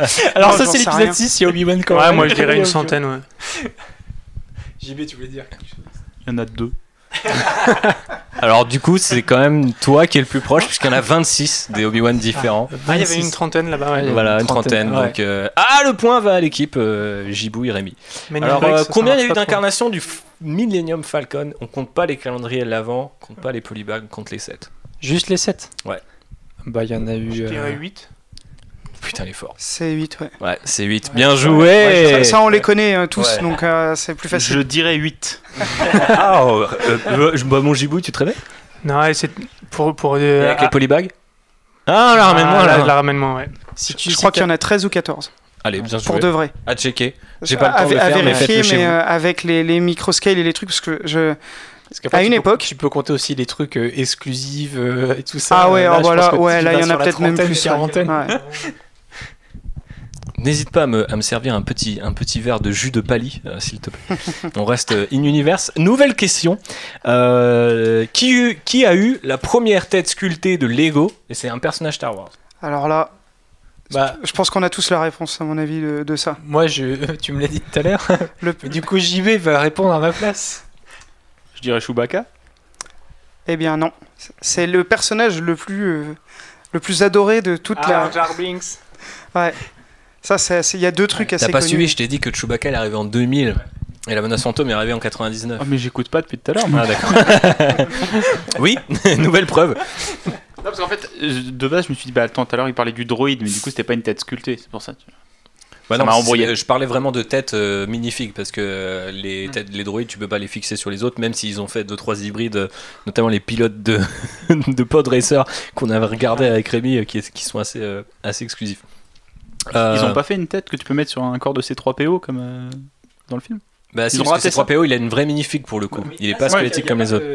Il n'y a pas, euh, le, le- je pense que JB veut parler de l'épisode 2, euh, du moment où il y a la tête de droïde. Et ça, en Lego, c'est pas possible de le faire. Donc il y, a encore un set à faire, Oh, tu je pense. euh, ah tu avances un petit peu sur le programme, mais je pense que les gens seraient contents d'avoir ce set, effectivement, c'est sûr. Euh, pour vous rattraper, qui sont les premiers euh, personnages Parmi les premiers personnages, je sais pas si c'est exactement les premiers, parce qu'il y a eu aussi, euh, petit indice, Harry Potter et d'autres sets comme ça. Alors, qui sont les premiers euh, mini- minifigures ah bon, Quelles sont les premières minifigures, par, euh, pardon, parmi les premières en tout cas, qui ont eu le droit à des mini-jambes? Il y en a deux. Ah, bah du coup, euh, Anakin Skywalker, je pense. Alors, moi, j'en connais qu'une, Mhm. c'est Yoda. Ok, Yoda, un point ici. L'autre, je sais pas du tout. Moi j'aurais dit les Ewoks. J'aurais dit Watto. Alors, ça, Ah, on est, ouais, on est pas plus mal, proche de la, bonne, de la deuxième bonne réponse. Est-ce que vous voulez relancer un truc Parce que la bonne réponse n'a pas encore été donnée. Un Jawa? Avec des petites jambes, un autre personnage? Il faut réfléchir à, à quel film est sorti plutôt que Tolo- quel autre? Le pote d'Anakin, là, le petit garçon euh, avec le pod racer. Ah, Tu veux parler de non. Non, non, non, non. euh, qui a des petites jambes? Un, un géonosien Non. Mais t'es dans le bon film. Tu vas trouver la, la- avec cet indice. Boba Fett Oui, Ouais. Boba Fett, le petit Boba Fett. Effectivement. Il fallait la trouver celle-là. Et les deux pour l'attaque des clones, puisqu'on a eu Bien Yoda joué, et on bien a eu joué, Boba bien joué. Fett dans euh, l'attaque des clones, qui est l'une des premières mini-figures avec une tête réversible. Moi, je dirais. de Luke. toute l'histoire de Lego, et c'est une figurine euh, Star Wars. Mais du coup, alors. Réversible, ça veut dire qu'il y a un visage qui est caché derrière et tu peux le retourner il y pour a donner un deux deuxième visages visage. sur la tête. Deux visages. Forcément, il a des cheveux. Donc, je Bah, dirais Anakin. euh, Moi je dirais un Obi-Wan. Obi-Wan. Non. Là aussi, euh, je peux vous donner un indice qui, qui, est, qui est assez violent, mais je sais pas, euh, d'autres idées? Padmé? Non, Un, un Vador? non. Pas bête, c'est vrai que JB, Vador, c'était pas, pas c'est pas bête, mais c'est pas ça. Comme quoi, Un la gamme Star Wars a quand même été régulièrement associée aux innovations de Lego aussi, euh, même dans le, euh, comment dire, l'impression ou la, la- voilà, la tempographie, un terme que tu utilisais beaucoup dans le, dans le, dans le premier épisode. Et à chaque Oui, fois que tu disais que tempographie, je disais ah J'y j'y tiens parce que euh, c'est pas de l'impression. ouais. Euh, vous voulez savoir la différence entre Ouais, je veux bien impression parce que moi je dis print euh, en fait et du coup print c'est Bah, l'impression. L'impression, c'est quelque chose qui vient euh, imprimer sur un objet, bah, comme une imprimante jet d'encre sur du Mhm. papier. La tempographie, en fait, on prend une espèce d'autocollant qu'on vient coller sur le plastique et qu'on enlève et en fait l'autocollant reste dessus. Alors c'est pas un autocollant, hein, Mhm. c'est de la peinture, mais c'est ça qui donne cet aspect un peu relief sur les figurines. qui, qui, qui, l'incruste un peu en fait dans le Ouais, plastique. un petit peu, mais en fait c'est pas un autocollant du Ouais. coup au final, c'est vraiment une dépose Mhm. de, euh, de, peinture en fait Je dessus. pense au, quand on a nerdisé un peu le, de, enfin avant de commencer le podcast et on était devant cet ordinateur, euh, tu sais, euh, et Ouais. du coup ça donne un côté un peu granuleux. Exactement, ouais, la- ouais. et la tempographie a l'avantage ben, d'être très très très résistante. Alors oui, les très vieilles pièces, on en a tous qui partent un petit peu malheureusement, mais euh, c'est beaucoup plus résistant Bah, qu'un sticker sous là, une peinture. Ton quoi. faucon euh, de 2000, euh, tout ce qui est imprimé dessus, il est nickel quoi. Quasiment. ouais. Alors que euh, par rapport à des sets plus récents où tu vas avoir, moi je sais que j'ai des autocollants qui sont barrés sur le- mon faucon Ouais. de 2014 ou quelque chose comme ça, donc. euh, voilà. C'est juste le coût de cette impression est beaucoup plus élevé Mhm. que pour, le, pour ceux qui font des mocks et qui font des custom minifigures. Euh, c'est très très dur de trouver une, une un- une- un imprimeur qui fasse de la tempographie euh, peu onéreuse pour faire de la custom minifigure. Mhm. C'est pour ça qu'on fait souvent du décalcomanie comme sur les maquettes. Mhm. Mais euh, quand on arrive à trouver des belles, euh, une, une belle entreprise qui nous fait de la tempographie, c'est plutôt cool. ouais. Voilà, après, le détail technique, j'ai vraiment euh, euh, j'ai simplifié au maximum hein, parce que c'est un peu plus compliqué que ça. Mais en gros, c'est ça. Ça prend une partie, une espèce d'autocollant, on va dire, de peinture et ça vient la poser sur la minifig au lieu de peindre directement dessus comme avec euh, une imprimante euh, normale. Quoi. Ok, on a appris des trucs euh, C'est dans bien, ce podcast et, et- et c'est bon. Ah oui, tempographie pour, euh, pour le tampon. Ok. Et du coup, la tête qui tourne, la tête qui tourne, et ben si je vous dis que c'est in-universe qu'il faut penser, comme dans ce podcast. c'est Dash Randar. Non, parce que C'est Han Solo. alors. Non. In-universe. Chewbacca, c'est pas possible. Han Solo, il a deux visages Bah non, mais il peut avoir un sourire et faire la gueule. C'est pas Oui, ça Non, les. mais c'est pas ça, in-universe. Zamoiselle. Elle change de visage, littéralement. Oh. Le personnage de Zamoiselle, Waouh. le personnage de Zamoiselle, il y a le Celui-ci personnage est- humain et il y a le personnage euh, chan- Ouf. changeant. Fallait aller loin le chercher là, bravo. Ouais. Et donc, euh, du coup, euh, quand je vous dis que Star Wars a quand même forcé Lego à faire deux trois trucs euh, un peu euh, plus ou moins plus ou moins qualitatifs, et ben voilà, Zamoiselle, Boba Fett et Yoda pour les petites jambes et Zamoiselle pour le visage. Savez-vous comment on a testé la résistance du faucon, premier faucon UCS, peut-être du deuxième, mais en tout cas du premier, à la chaleur, parce qu'il faut, faut savoir que les, les- les Lego sont assez sensibles à la chaleur, donc il y a toujours des tests de chaleur. D'habitude, on les teste d'une manière bien spéciale, que je vais pas dire maintenant parce que sinon vous allez trouver. Et euh, là, ils ne pouvaient pas parce que le set était trop gros. Il Ils le mettent l'aurait au four. il l'aurait pas mis genre euh, sur une euh, plage arrière de voiture. de- Alors, le ils les désert. mettent au four de base, normalement, mais là, ils n'ont pas pu parce que le set était trop gros. Il n'y avait pas de four assez gros pour le faire rentrer. Alors j'y vais au pif, hein, mais s'ils y sont pas allés au four, ils sont pas allés au, au lance-flamme quand même. Non, Non. Alors, Au pas four ça. à pizza. non, Non, non, pas sur euh, une, pas dans le désert. pas non sur, plus. euh, Mais j'aime bien cette idée parce que c'est vrai qu'à l'arrière euh, d'une voiture, c'est, ça se rapproche peut-être un peu plus de ce qu'ils ont fait. Mais on n'est pas sur du lance-flamme. On n'est pas sur de la cuisine non plus. Ils ont utilisé des miroirs pour concentrer l'énergie solaire. Non. Où c'est qu'il fait, ch- où c'est qu'il fait chaud? Dans un four Oui. Dans le désert. Est-ce que toi, t'as déjà été dans un four? C'est quelque chose dans lequel t'as peut-être déjà Ah, au été. sauna, ouais, ils Ouais, le sauna, sauna, c'est ouais, ça. je me souviens. Et ils l'ont mis dans un sauna pendant plusieurs jours. Euh, voilà. On est dans l'avant-dernière question. Euh, et je vais vous demander de me dire si vous connaissez Bob le Jedi. Oui Mais tout le monde connaît Bob le Jedi. C'est plus vraiment une anecdote en fait après. Eh coup, c'est ben, plus eh ben, moi, je la connais pas. Alors, euh, vas-y Rémi, Alexis, euh, faut- il faut que tu l'éduques sur le dernier truc qu'il ne savait pas a priori. Bob le Jedi sur la, la première canonnière clone qui est sortie du coup pour euh, bah, en même temps que l'épisode 2. Ouais, Republican Ship 71-63 le Tu- numéro si vous voulez le tester. T'avais du coup dedans 4 soldats clones, dont deux qui étaient du coup non pilotes mais qui pilotaient quand même la canonnière, et t'avais un Jedi qui avait une tête absolument euh, random d'un mec de la gamme euh, ville quoi, enfin parce qu'il n'y avait pas encore les City. Mais du coup c'est Bob le Jedi. En fait, il a une, une espèce de collier de barbe. euh, et euh, moi, il me semble qu'à l'époque, c'était dans la gamme City. Et c'était l'ouvrier de chantier. Ouais, c'était un base, ouvrier en de chantier, ouais, Voilà. c'est ça. Et ce Ah ouais, bah, mec-là, en fait, il ça, a, ouais. été, il, est, il a été canonisé par les fans de Lego parce que maintenant tout le monde. enfin, il y a monde ce mec-là n'avait pas de nom parce qu'il s'appelait juste en fait Jedi Knight dans la désignation du set, mais ça s'est répandu et aujourd'hui c'est. Et c'est ouf parce que la, la scène de Genesis, c'est quand même ce moment où t'as plein. C'est le seul moment dans Star Wars où tu vois plusieurs Jedi au même endroit, au même moment, qui se rassemblent et les mecs ont fait un random guy qui est pas dans le film. et c'est Bob le Jedi. C'est quand même fou. hein. Si, si, euh, on a le temps, euh, pendant 30 secondes, je peux lire la description du guide lis- et lis des la figurines. description. Euh, la fin de la guerre des clones s'acheva sur la mort de la plupart des Jedi et la mise à sac du temple Jedi. Tout ce que nous savons de ce Jedi, qui s'appelait peut-être Bob, est qu'il était autrefois embarqué sur une canonnière de la République, et il donne le numéro de la boîte, hein, qui est la 7163. Donc C'est assez marrant que dans un guide euh, qui est quand même plutôt officiel, on retrouve euh, cette petite description, et puis qui s'appelle peut-être Bob, c'est marrant aussi. euh. Ils ont bien fait ça. Ça se trouve, c'est lui. mystérieux. Ça se trouve, c'est Snoke. Snoke is Bob le Jedi confirm. Peut-être qu'on le verra ouais, dans l'épisode 9. Eh, Effectivement. C'est le grand maître. Par contre, moi, si un jour je fais mon film Star Wars Dash Randar, je caserai un truc sur une référence à un Jedi qui s'appelle Bob. Obligé. Euh, on va passer à une dernière question. Qui est le personnage qui a forcé Lego à refaire une nouvelle coupe de cheveux pour les garçons 20 ans, plus de 20 ans après la dernière qu'ils avaient produite? Donc ça vous donne peut-être un indice sur quand est-ce que c'est arrivé dans l'histoire de la gamme Star Wars. Donc si. Ah oui, donc. J'aurais dit Bah, Anakin, épisode 3 peut-être. Alors ça aurait pu être ça, mais il y a eu quelque chose avant. Il y a quelque chose avant. Mhm. Faut penser dans les différentes coupes de cheveux que vous avez. Qui-Gon euh, avec Qui-Gon. la cuche. ouais. Ah Ouais. ouais, Qui-Gon. Qui-Gon ouais. a eu le droit à sa propre queue de cheval euh, et ses petites, euh, je sais pas comment dire, euh, ses Les lattes, euh, ouais, sur le côté. euh, et Mon donc, comparse m'impressionne, hein, parce que ça, franchement, et la question était vraiment balèze. hein. ouais. Parce que ça, je- j'en avais aucune idée, j'avais jamais lu ça. Et du coup, part, ouais, et c'est la première fou, quoi. coupe de cheveux pour garçons depuis 20 ans au moment où ils la produisent chez Lego. même. Donc ça veut dire que la dernière qu'ils avaient faite c'était en 79 et la minifig c'est 78 si je dis pas de bêtises en fait.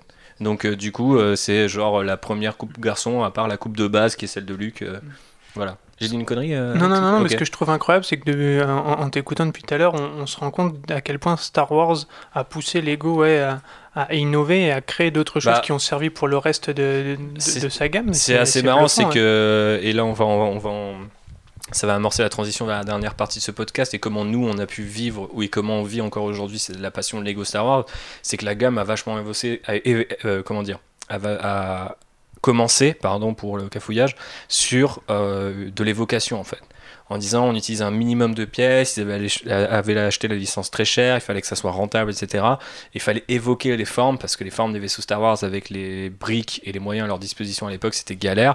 Mais étrangement, en fait, tu avais déjà la première tête moulée, tu avais déjà des nouvelles coupes de cheveux pour les garçons, etc. Et plus tu avances, et plus tu te rends compte qu'il y a plein de trucs qui en fait sont testés, voire produits pour Lego Star Wars, qui ensuite se retrouvent sur d'autres sets Lego, notamment les différentes coupes de cheveux euh, que tu vas retrouver chez les. les- par exemple, euh, il y a pas mal de coupes de cheveux qu'ils ont fait pour Princesse Leia ou même Padmé qui sont revenus ensuite dans tous les sets médiévals sur les princesses et ce genre de trucs.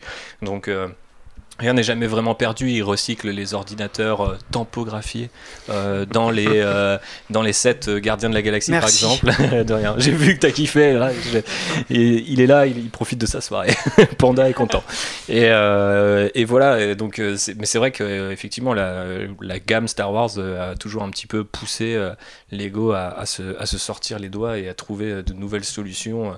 Quand tu vois d'ailleurs dans l'Ultimate euh, euh, encyclopédie qu'on a regardé avec Rémi pour préparer le podcast, euh, t'as une différence entre le premier Watto et le dernier Watto en termes de couleur et d'impression et tout. euh, Bah, c'est surtout bleu tout court en fait, parce que le premier Watto, il a ses ailes, il a ses détails et tout, mais tout est bleu, il a qu'une couleur en fait. Et du coup, il a une ceinture, des ailes, une trompe, en fait tout est bleu. Et tu vois, les mecs ont validé ça, comme le Yoda qui est tout vert, sans yeux, sans détails et tout. Mais à la rigueur, le Yoda ça marche parce qu'il est tout plissé, mais genre le Watto, tu te dis genre, non, sa couleur elle peut pas être bleue, tu vois, c'est pareil, genre la, la cartouche en bandoulière de, de Chewbacca, elle peut pas être couleur marron, peau, tu vois, ouais. genre c'est trop bizarre. Euh, et maintenant c'est trop bizarre, mais à l'époque c'était ouf de se dire putain la figue, t'as vu, ils ont imprimé euh, tant de trucs dessus. euh. Mais Enfin, c'est sûr que quand tu dingue. compares de l'un à l'autre, moi je me souviens, euh, un de mes premiers Lego, euh, parce qu'en fait, euh, ce qui m'a vraiment fait basculer dans les Lego Star Wars, ma mère me faisait des calendriers de l'avant, dans lesquels elle me répartissait en 24 parties des petits morceaux de Lego, et j'ai eu le vaisseau Gungan comme ça à l'époque, et quand tu vois la forme de l'époque et la forme d'aujourd'hui, c'est déjà bluffant la différence, mais à l'époque on le reconnaissait déjà énormément, alors que comme tu disais, il y avait très peu de pièces différentes. Donc, Non, on était plus dans la, dans, la- dans la suggestion et de se dire, ok, c'est vaguement le truc que je connais, mais limite, euh, moi je trouve que parfois dans la suggestion, il y a un truc étrange qui se passe, c'est que ça ressemble plus à l'idée mentale que j'ai d'un. Aussi parce que j'ai grandi à cette époque-là, et forcément le X-Wing, je le voyais comme le Lego Star Wars, même quand je le voyais au cinéma et pas en Lego, tu vois. Et je pense qu'il y a un truc psychologique qui se crée derrière tout ça, et que parfois quand j'ai des sets X-Wing trop détaillés, par exemple, il me semble qu'un jour j'ai appris un truc sur les X-Wing.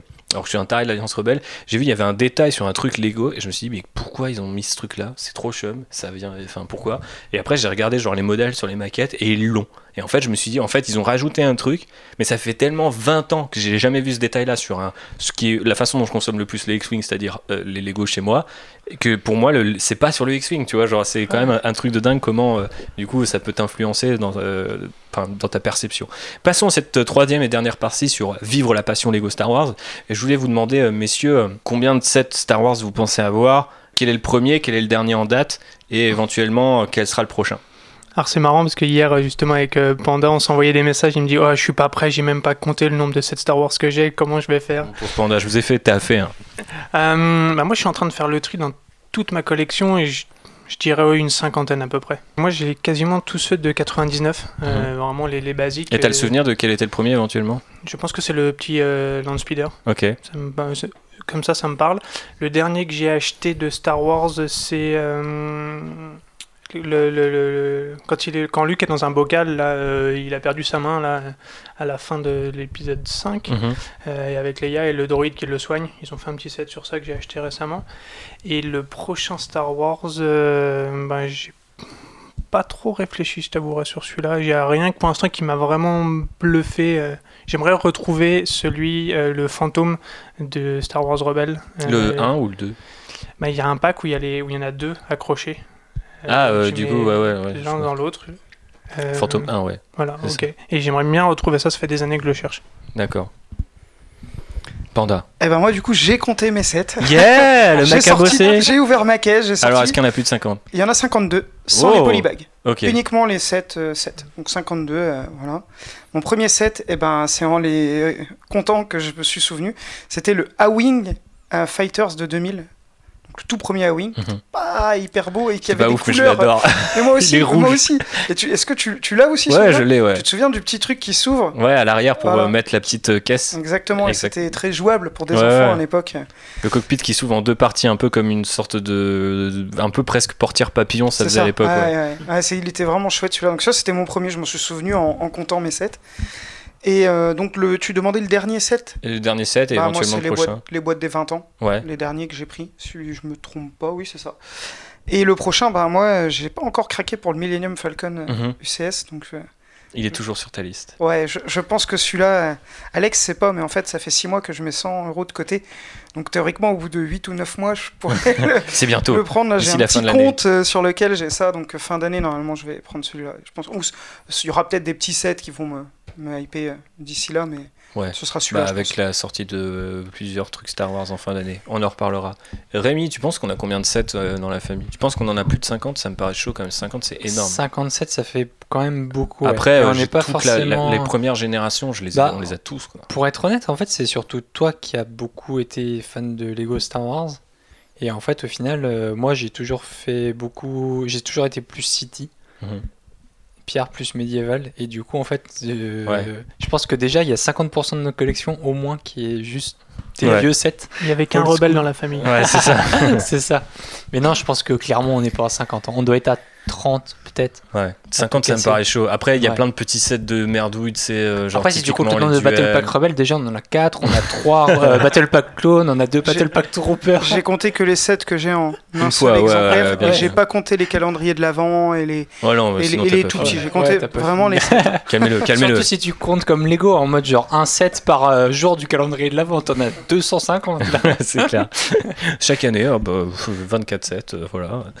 Euh, ok, et c'était quoi le, le dernier que t'as acheté ou le premier que t'as reçu Star Wars, si tu te souviens?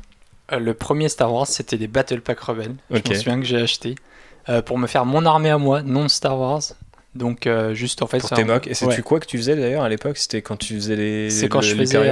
ouais, c'est quand j'avais fait un gros croiseur de StarCraft et je voulais des mecs euh, pour le piloter et du coup j'ai acheté des Battle Pack rebelles parce que les rebelles étaient. Avec un uniforme un et peu. ouais, avaient un uniforme de. Navy, de- un peu, ouais. Bah, c'était des mecs de la marine quoi, en vrai, marine rebelle, mais du coup moi ça, ça m'allait très bien. Et après, dernier set que j'ai acheté, euh, je saurais pas mon souvenir parce que je pense que le dernier set Star Wars que j'ai acheté, ça doit remonter en 2008 ou 2009. C'était aussi un, un Battle Pack rebelle. c'est le premier et le dernier.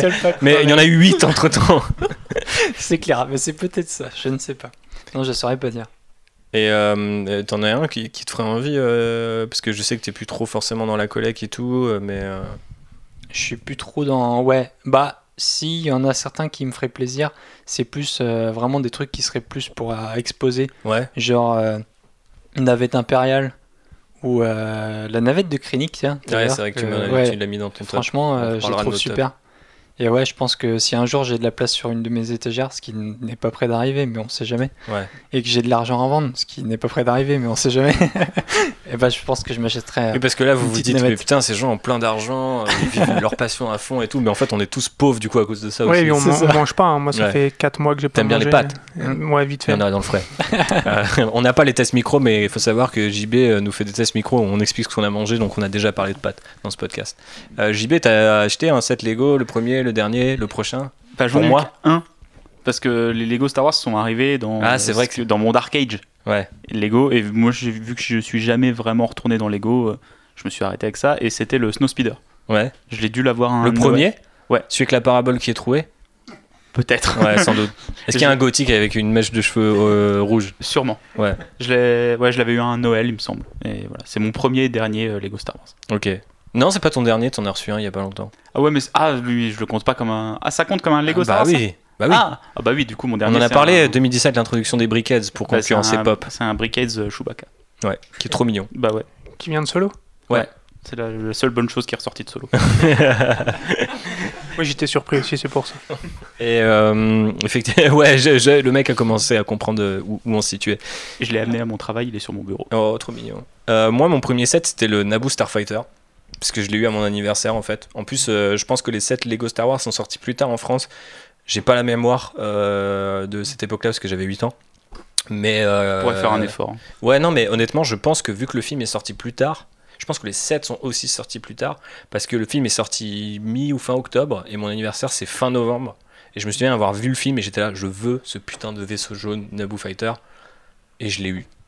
Et quand je l'ai eu, c'était le total kiff, parce que je me souviens, hein, l'anniversaire Noël, je recevais max de, Lego qu'on construisait chez nos grands-parents.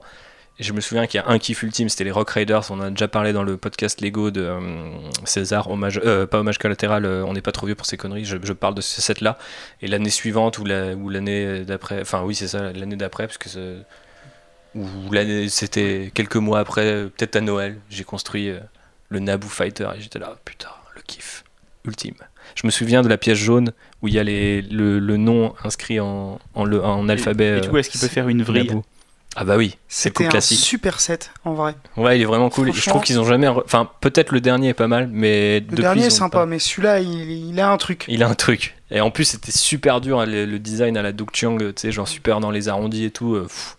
pour l'époque, ils auraient vraiment fait un truc. Ils auraient pu faire un truc beaucoup plus moche que au final le, le truc l'est. Après, c'est que euh, techniquement, dans le film, il est chromé, quoi, et métallique. Et Ça, c'est dur à faire en Lego. Et ça, c'est dur. Et donc, justement, il y a eu un, un UCS de ce modèle-là qui ne devrait pas rentrer dans les UC- UCS parce qu'il a très peu de pièces, mais a priori, il serait rentré parce qu'il avait des pièces chromées. Mhm. qui sont assez rares et assez, assez chers à produire euh, d'après ce que j'avais compris.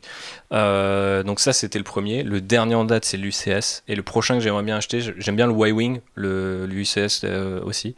Euh, Madame a dit non. Et euh, sinon du coup il y en a un que j'aime beaucoup. Alors j'ai sa référence ici. Ouais. Ah, je m'en bats les couilles, j'ai pris un Y-Wing, ok, je te quitte. Euh, bah, j'ai plus de place. euh, 60, L'appart est à son nom, donc on ouais, pas c'est plus ça. de place. 60 la rue, euh, il y a de la place. 64, j'ouvre un musée. 74, so- pardon, 75 240 Major Von Rex TIE Fighter, c'est l'intercepteur rouge de résistance. Juste, je trouve de luxe en fait. Genre, jamais eu de TIE Interceptor. Je crois pas qu'on en ait, en plus dans la collecte.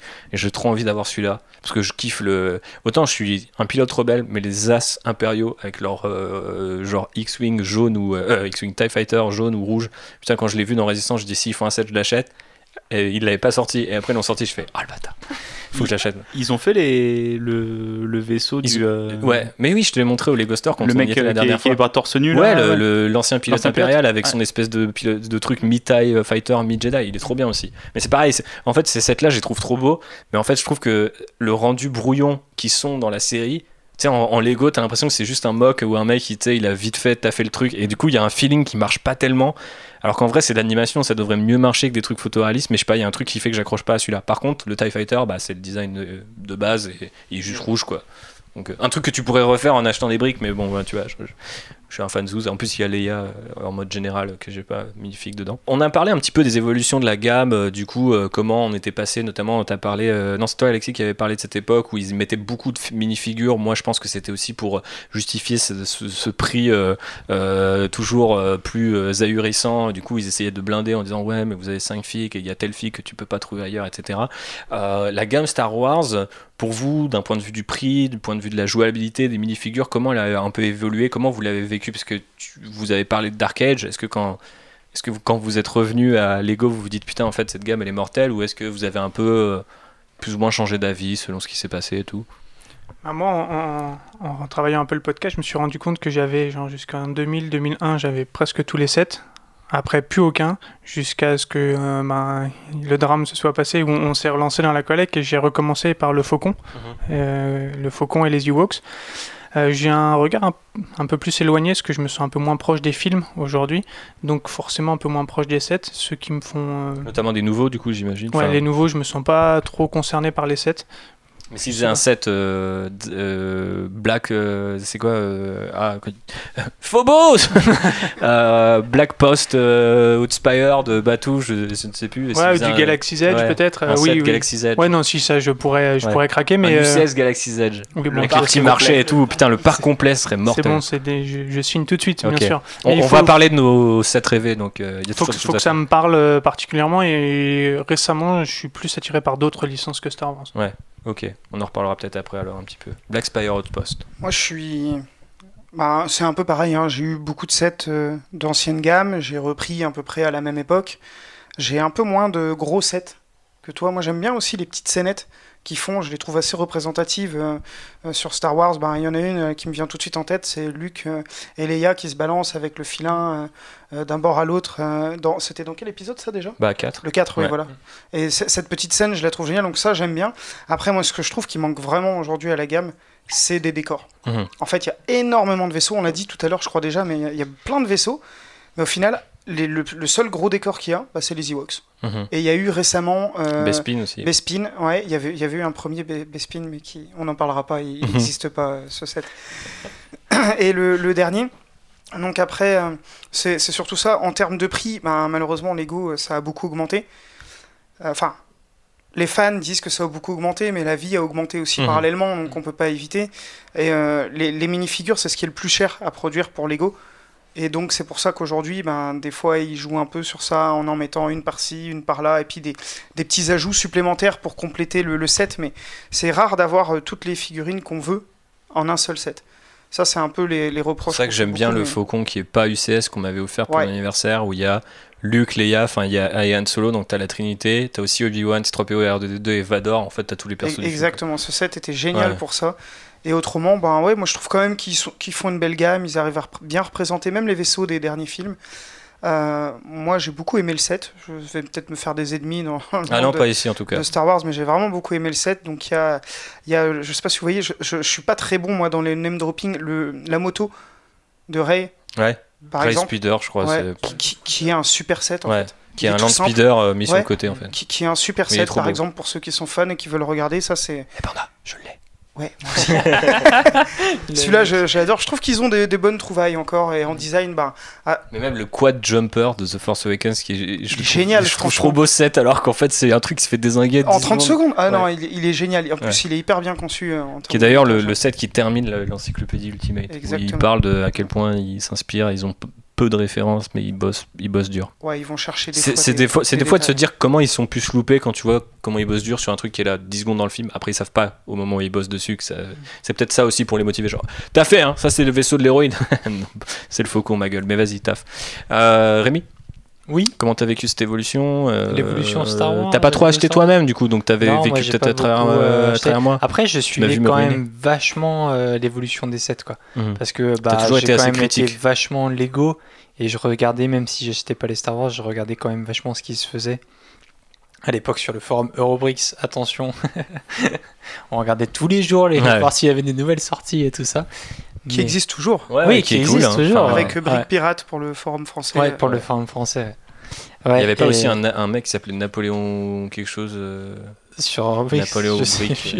euh, ouais, bref. Tu te rappelles de bails tellement. Sombre, euh, J'ai passé beaucoup trop de temps sur ce forum. Ouais, on a passé beaucoup de temps, mais bref. Non, bah après, euh, moi personnellement, genre, je porterai pas trop d'avis critique dessus parce que je m'intéresse pas trop forcément à la question. Mais euh, pour moi, euh, pour l'instant, ça a l'air de bien se passer. Et le fait par rapport, euh, pour rejoindre la question des prix, c'est pareil. Hein, genre quand tu fais, euh, tu prends en fait l'article Wiki- Wikipédia qui fait le, bah, l'inflation. Tu prends le prix des Lego sur Bricklink et tu regardes qu'à l'époque, quand tu achetais 2 dollars un petit vaisseau avec une figurine, tu fais putain, c'est pas cher 2 dollars. Mais en fait, à l'époque, 2 dollars, mon gars, c'est comme si ça coûtait 15 balles aujourd'hui. Et là, Mhm. tu fais Ah Ah ouais, d'accord. Et là, tu fais en fait, les Lego, ça diminue de prix dans le temps. Et c'est ça qu'il faut apprendre. c'est que du coup, contrairement à ce qu'on pense, c'est moins cher aujourd'hui qu'il y a. Rapporté au nombre de. Ouais, voilà, qu'il y a 30 ans ou 40 ans. Bon bah parfait, demain on y va, on va en racheter alors. Voilà, et tu diras, mais pas de souci, c'est moins cher qu'avant, les gars. Bien sûr, et ça permet de prendre des plus. plus gros sets. Moi, ça me va. hein. Et si t'attends après-demain, c'est encore moins cher. on va y aller tous les jours maintenant. Tous les jours, c'est moins cher que la veille. C'est ça qui est bon. Merci l'inflation, merci le capitalisme. Non, Voilà. mais c'est vrai qu'il y a ça. Mais après, c'est un truc qu'on se rend pas forcément compte. Euh, moi, je prends un autre exemple pour vous donner un petit peu de, euh, d'échelle. C'est que euh, à la même année où j'ai commencé, enfin les mêmes périodes où j'ai commencé un peu lâcher Lego, j'ai commencé Warhammer. Et je trouvais que c'était hyper cher. Et genre aujourd'hui, je me dis putain, 40 balles euh, la boîte de 10 bonhommes. Mais tu sais, maintenant, t'as toutes les options. T'as tout plein de, de Mm. pièces en rab qui te permettent quand tu rachètes. Alors tu rachètes des boîtes, mais c'est comme Lego, tu vas toujours te dire ah bah les petits les petits trucs ou ah cette minifig. Tu vois typiquement j'ai acheté un Micro Fighters U-wing pour avoir le bon pilote pour mon U-wing parce que les mecs ont pas mis le bon dans le U-wing, tu vois. La même Ça, année, tu vois ce genre de bail, tu vois. Et du coup euh, les mecs ils savent qu'ils te vendent un set à 70 balles. Bon on me l'a acheté donc euh, merci encore d'ailleurs les gars qui l'ont acheté se reconnaîtront. Euh, ça m'avait fait super plaisir et tout. Je vois la gueule du pilote, je fais putain les bâtards ils vont quand même me faire lâcher 9, 9 euros, tu vois. Et c'est vrai que bah, euh, maintenant, euh, tu, tu fais aussi l'écart. Tu te dis, bon, maintenant, quand j'achète mes 10 Space Marine, euh, t'as toutes les options, t'as toutes les armes, tu vois. Avant, euh, j'étais là, ouais, ça coûte 25 balles, mais tous les, tous les 10 du mois, j'arrivais au Games Workshop et je prenais une figue avec un pistolet à plasma ou un, enfin, tu vois, un, un truc un peu spécial et c'était 9 balles la figue en métal, tu vois. Elle était toute comme ça, toute chum et je pouvais pas Mm. la personnaliser. Donc, il y a la nostalgie aussi qui fait que parfois, t'as l'impression que c'était moins cher, mais pour tes parents, ils te diront, non, non, Ouais, c'est c'est ça, en toujours fait, la même merde, quoi. Ouais. Moi je sais que le- tous les premiers sets que j'ai eu, c'est jamais moi qui me les suis payés. Donc, Mais après, euh, le- tu la- moins compte si tu veux. La, la question du prix, elle, elle, euh, elle passe aussi par euh, la comparaison avec d'autres licences. Notamment, euh, par exemple, Indiana Jones, à l'époque, quand c'est sorti, je trouvais que les sets étaient hyper beaux. Ils coûtaient deux fois moins cher, j'ai l'impression, en termes de taille, que des trucs Star Wars de l'époque. Quand, ils ont re- quand ils sont revenus à Disney, et euh, a priori, ils n'ont pas renégocié le deal parce que euh, ils l'ont jusque 2022, donc c'est tombé avant que Disney rachète, euh, il me semble, euh, euh, Star Wars. Mais les sets euh, The Force Awakens, c'était une folie. 99 euros le X-Wing, j'avais jamais vu ça. Et là, j'étais là, ok, très clairement une, taxe, ça fait 10 ans que vous attendez Star Wars et vous allez payer 100 balles votre X-Wing. Parce que derrière, l'année suivante, ils en ont fait un et c'était 75, tu vois. Et tu te disais, genre, il y avait plus de trucs dedans. Donc tu disais, ouais, il y a un effet d'annonce aussi où ils jouent quand même pas mal là-dessus. Enfin, moi, ça me fait toujours chier quand je vois que limite, il y a les gam- t'es gamin, tu peux pas t'acheter un vaisseau quoi. Moi quand j'étais petit, euh, peut-être c'était juste le A-Wing, mais je pouvais me dire à mes parents, vas-y, tape-moi le A-Wing, tu vois. Ou alors euh, j'ai mis 5 balles de côté, je vais pouvoir m'acheter ça et ça. Là, tu t'achètes un camion de pompier et encore, tu vois. Enfin, à 20 balles, ça paraît chaud quoi. Mais oui, Et il y a- 20 balles, t'as rien chez Lego Star Wars. Le, le speeder de Rey, il était à 30 balles à la Mm. sortie. C'est ça, t'as une. Je pense aussi, tu vois une. Juste, tu sais, les prix auraient augmenté de base. Tu te serais dit, ah bah non, bah, Lego c'est super cher. Sauf que là, t'as une vraie différence, on va dire, de prix à la brique entre les sets à licence Mm. et les sets sans licence.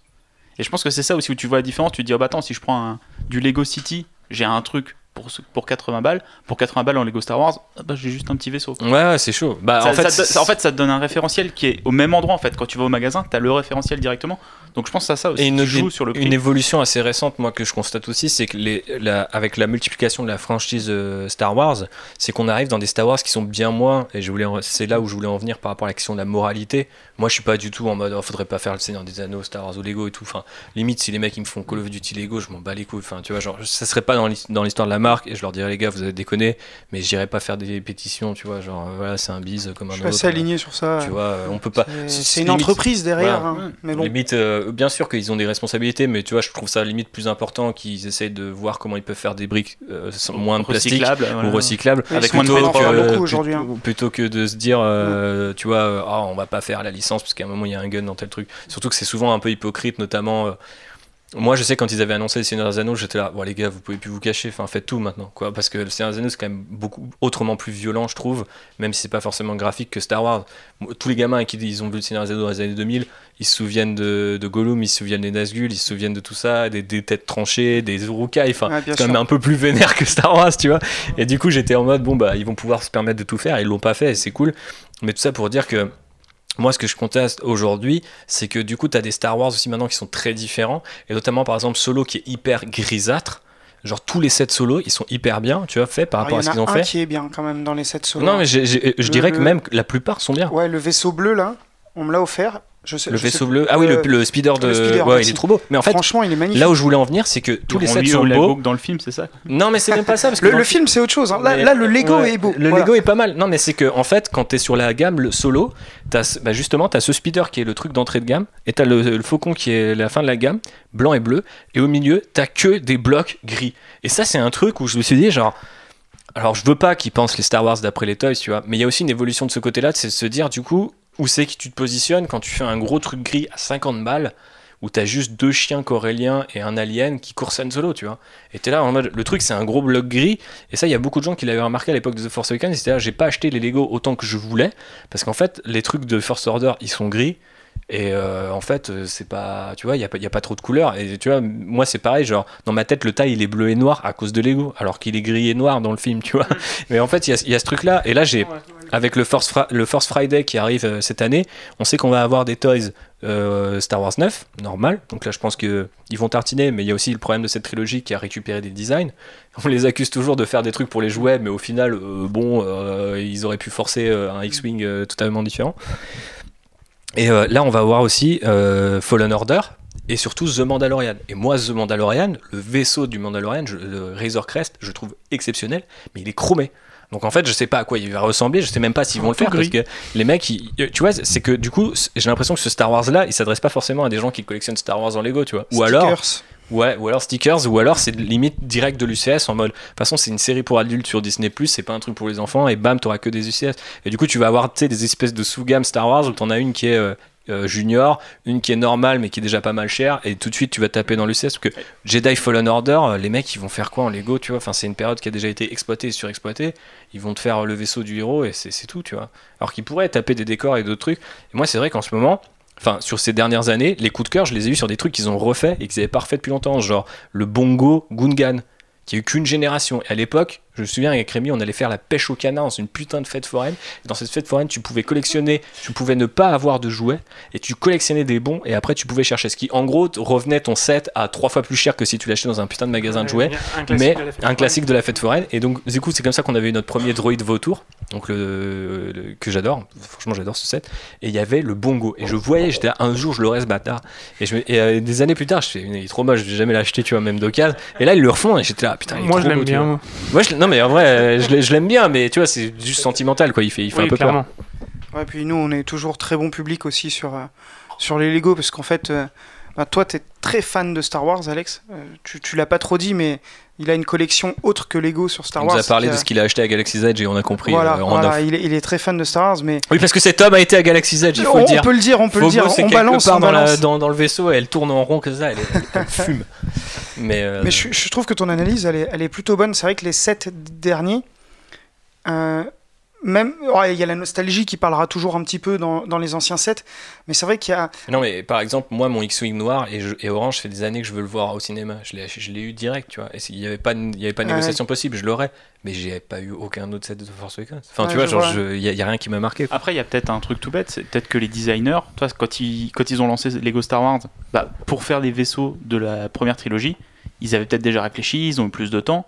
Là, faut voir avec combien de temps ils ont pour bosser les sets, quelles infos on leur donne, qu'est-ce qu'ils ont. Parce que comme Ouais, tu ils dis ont sur- pas grand chose. quand tu dis sur Solo qu'ils aient fait deux sets bien et que tous les autres soient pas terribles, il y a peut-être ça aussi. Peut-être que le, le- le contenu qu'on leur donne est moins bon, ils ont peut-être moins de temps pour travailler. Non, mais c'est pas, pas forcément qu'il est pas terrible, c'est que du coup, ce qu'il voit, à mon avis, c'est par exemple sur le Convoy X, c'est un train gris Bah et oui. un concept art. Mm. Et même dans le film, il est pas exceptionnel, Non. mais du coup, tu te dis, si t'as pas l'échelle, si tu te dis pas, je sais pas, j'en tape un UCL ou, ou un UCS ou un décor où t'as un rail ou un truc, les mecs pourraient taper des gros, des gros délires comme ça. Ils le font pas parce que de toute façon, ça vend, mais j'imagine que ça coûte un certain pognon de redonner un certain nombre de thunes euh, à Disney derrière. Bah, pour, euh, alors, je, sans donner d'infos trop précises ou trucs comme ça, euh, quand on avait euh, travaillé un petit peu avec la boîte qui avait fait le jeu de société Batman, Mhm. Euh, ils nous expliquaient que la licence leur, euh, leur coûtait 60% du prix d'un jeu. C'est-à-dire que quand ils vendaient le jeu plein pot, il y avait que 40% qui était pour leur coût de fabrication, pour payer les employés, pour développer le jeu. Il y a 60% du prix, c'était direct la licence. Donc j'imagine que sur Star Wars, ça doit être ce genre de choses. Et euh, bon, du coup, euh, c'est là où ça va être intéressant cette année, parce que Star Wars va rentrer dans une nouvelle ère, mais aussi du côté des toys, et de se dire, ce triple Force Friday qui pourrait juste être un gros truc capitaliste en mode, ah, de toute façon, on vous arrose, vous en avez trois fois plus. Et là en mode, genre, est-ce qu'on en a trois fois plus aussi? Parce que finalement, dans Star Wars 9, bah, ils vont remettre un A-Wing, et ils vont refaire un Faucon, et il y aura pas 12 000 nouveaux vaisseaux. Enfin, moi, je m'y attends Il y pas. aura le vois. TIE Penetrator. le TIE Penetrator, ça. Euh, et il y aura le. Non, mais tu vois, par exemple, euh, il y a un nouveau TIE, euh, il y a un TIE, le TIE Echelon de, euh, de Galaxy's Edge, tu vois, c'est sûr qu'ils vont le faire. Enfin, tu vois, il y, a- il y a des trucs comme ça à se mettre sous la dent. Mais euh, bref, Euh, on va rester dans la, dans la négativité. avec, euh, avec le flop de nos meilleurs de nos pires ou des, des pires sets ou des ou des des, pires idées. Moi je vais commencer parce que on avait déjà bien avancé là-dessus. Les action battles je trouve ça vraiment moche. Euh, les light up euh, sabers, du coup, euh, light up lightsabers, ça c'est ce dont parlait Alexis, donc c'est en 2005, c'est arrivé avec la revanche des sites. Et en gros, c'était des minifigs qui avaient une petite pile à l'intérieur, et en fait, quand vous appuyez sur la tête, ça faisait allumer le euh, bras du sabre laser. Mais en fait, du coup, le bras, c'était pas un bras normal, c'était un bras trop chelou dans lequel la main était fusionnée avec le sabre, qui était lui-même fusionné avec le bras, donc c'était horrible. Surtout, tout était grisâtre chelou et après bon euh, c'est vrai que ça faisait la lumière et c'était cool mais déjà du coup les figues avaient l'impression d'être sur un petit ressort elle était légèrement plus haute que les autres figues du coup elle rentrait pas dans la plupart des trucs qui sont faits pour que ça rentre et du coup, elles avaient la, la tête qui bougeait comme ça et c'était assez horrible. Euh, donc encore une fois, pas très radiophonique, mais vous imaginez un peu le délire. De toute façon, vous tapez Light Up Lightsabers Lego 2005 et vous allez voir ces, ces immondices. Ouais, parce que ils en ont pas sorti beaucoup. Il y a eu genre Mace Windu, Dark Vador. non mais de toute façon ça a été un tollé parce qu'à l'époque il y a des mecs qui ont fait comme ça et en fait ils ont dit bah voilà en fait votre batterie elle dure 3 heures. Donc en fait les, les- figues ensuite après elles s'allumaient plus. Et t'avais aucun moyen de pouvoir remettre une oui, pile dedans. tu pouvais pas parce que la pile était dans le torse de la donc par exemple et tu mets ça dans une caisse quand t'es un gamin et t'as une grosse pièce dessus. Le lendemain elle marche plus tu vois la nuit de Noël tu mets ça dans une caisse bam le lendemain matin il n'y en a plus des rêves brisés Et ils ont ressorti un set en- pour remplacer juste ça. Un set avec Mace Windu, ils ont ressorti exactement le même, mais sans le bonhomme qui s'allumait. ils ont fait aussi ce set de la revanche des sites euh, que tu m'as montré Rémi façon un Oui. peu joute euh, avec des, des- avec un peu Anakin, hypoglouton quoi avec avec le Anakin truc et pour, Obi-Wan euh, sur des sur des socles avec des tiges et c'est un peu un mode, en mode baby foot euh, où tu peux avancer et reculer les tiges pour les battre. Mais ce qu'il faut aussi noter c'est que les têtes étaient montées du coup sur ressort elles étaient beaucoup plus libres que les têtes euh, Lego euh, standard du coup pour pouvoir appuyer facilement et du coup elles pouvaient tourner à 360 ouais elle tournait sur elle-même tout- c'était horrible C'était super chiant, le mec avait tout le temps la tête on avait ou que- comment ça se fait que je sais que c'était horrible de jouer avec ces trucs-là parce que tu la le touchais et le truc faisait un 360 On n'en avait pas Star Wars, mais on avait acheté le commissariat de Police City et ils avaient des lampes torches parce qu'ils avaient essayé Ils de recycler avaient- ce truc Putain, c'est pour sur ça en City. avec ce flic complètement rebou avec sa lampe torche C'est ça. Horrible. Et du coup, il y avait un policier avec sa lampe torche. Et il avait tout le temps la tête derrière. À 180 degrés, c'était un bordel. Ouais, très, très, très. Bail très sombre, mais que tu viens d'éclairer avec cette lampe torche. Il y a un autre truc que j'ai pas aimé, mais c'est parce que j'aime pas le vaisseau, c'est le Twilight de, de, Clone Wars, qui pour moi est l'un des vaisseaux les plus ratés. De la... Enfin, en gros, c'est un B-Wing avec un bunker à la place de la tête, ça n'a aucune gueule. Euh, il y en a un qui me fait beaucoup rire, euh, enfin, il y en a deux qui me font beaucoup rire. C'est le, First Order ATST, donc ça, c'est un set de The Last Jedi. Vous vous souvenez quand BB-8 arrache euh, ce, ce ATST à peine terminé et il a pas de cabine, et ben il y a un set là-dessus. Ah Donc, oui, en oui, fait, je- les gars ont vois vendu- tout fait. Les gars ont vendu un demi-set ATST. Alors ça, c'était un coup marketing. et là, j'étais là. Mais c'est par contre, en plus, il est moche. hein. Ah ouais, il est bien chaud. Parce que le- les jambes et tout sont pas bien faites Ouais, par tout- rapport aux, aux Il y a autres rien qui va. fait. Franchement, Ouais, je suis retombé dessus euh, Ouais. ce matin. Je me suis fait toute la sur euh, Brinklink. Je me suis fait tous les sets. J'ai regardé un par un et je suis tombé sur ce truc-là. Je fais, je l'avais enlevé de ma mémoire tellement ça. Ouais, tu l'as effacé. ouais. enfin, Je l'ai fait hier soir, ça aussi. Est-ce qu'on peut parler de Hot Base euh, UCS Je- on, doit vraiment en parler Bah, parce de la que c'est première parce que Parce que moi, je connais pas la communauté Lego pour être hyper, euh, tu vois, agressive et tu vois. Ah dans- non, pas du ça, tout, ça monte non, pas trop avec vrai. les fourches et les trucs. non mais, Mais, quand même. alors pour le coup celle-là, vous avez tous sorti, tu sais la pièce Albarde des Kingdom Non, mais 2004, franchement, oui, tu vois la genre grande la, gros- Albarde. la grosse Albarde où tu vas tuer trois mecs et C'est quand tu empales tes Lego au niveau des jambes, qu'ils aient fait. Mm. Fran- franchement, il y, avait rien. Enfin, c'est- ça ressemblait à rien. c'est une addition. En fait, en gros, c'est une addition. murs Donc et- le, le numéro c'est euh, 75098 euh, et du coup ouais, c'est une addition de différents sets qu'ils avaient déjà fait à côté. Donc t'as un tonton, t'as vite fait une tranchée, une tourelle, mais en plus même chacun des trucs est pas fait en mode UCS. Donc Non, euh, non, par exemple tout. le canon à ion, qui est l'espèce de gros truc Ouais, qui tire il pour protéger les transports, Il une petit. miniature. Puis c'est surtout Petit, ouais. ce qui n'a pas plu à la communauté Lego, c'est qu'ils se sont sentis vraiment euh, pas arnaqués parce que c'est un peu exagéré. euh. Oui, C'est surtout qu'en fait, c'est des sets. t'en as pour ton argent, déjà, mais le problème c'est que ouais C'est voilà. ça. Donc c'est-à-dire qu'il y a beaucoup de fans de Lego dur, Star ouais. Wars qui avaient déjà en fait ce modèle, mais en, en 3 ou 4 morceaux. Donc quel intérêt de faire un UCS sur ça? Et puis bon, bah, les UCS, faut que ça pète un peu. Quoi. Je sais Ouais, pas ouais, comment le dire clair. autrement, mais faut que ça impressionne Ça un avait peu, donné euh, euh, ça, naissance à ce même génial de, du SCS d'Alderan où c'était Oui. juste des pièces marron sur UCS un fond. avait juste des, des trucs. Mais c'est vrai que après, euh, enfin voilà, après comme disait Alex en début de podcast, il n'y a pas forcément de définition euh, de l'UCS, mais c'est clair que là, euh, les gars, ils ont sorti un truc qui existait déjà, et en plus l'estampiller UCS pour un truc qui c'est du c'est c'est vraiment le truc action battle quoi. Limite c'était ça hein. C'était un- c'était vraiment un truc pour enfants avec des vieux décors juste pour jouer En fait, c'est un truc. si les mecs avaient enlevé l'UCS le set serait passé Et bien sûr, comme une Parce lettre parce qu'ils auraient pu passer ça comme une compile un peu d'anciens sets qui regroupaient Ouais, en un. tout à pour fait se faire un Il, il petit faisait ça d'ailleurs, des, euh, tu sais, Oui. des 4 in 1 ou Exactement, avec quatre boîtes Ouais. emballées euh, qui faisaient un... Mais là, mais là, là c'est oh, c'est plus la communication, je pense, et le, le côté UCS qui n'a pas... Oui, tout à fait. Mais c'est aussi un des premiers trucs que moi j'ai vécu à travers les réseaux sociaux et tout, et justement comment ça pouvait montrer que la communauté Lego elle était quand même assez euh, enfin, euh, imposante et qu'elle pouvait se réveiller sur certains, sur certains trucs. Euh, vous avez d'autres. euh, moi j'ai épuisé, euh, c'est pour ça les gens vont dire qu'on est négatif, et moi je vous ai applaudi pour être positif, mais il y a moins de 10 trucs que j'ai mentionnés sur 707, donc je pense que c'est- moi un bon score. Moi, je trouve que le Faucon est lourd. Ah oui, Le Faucon UCS, j'ai fait deux déménagements avec.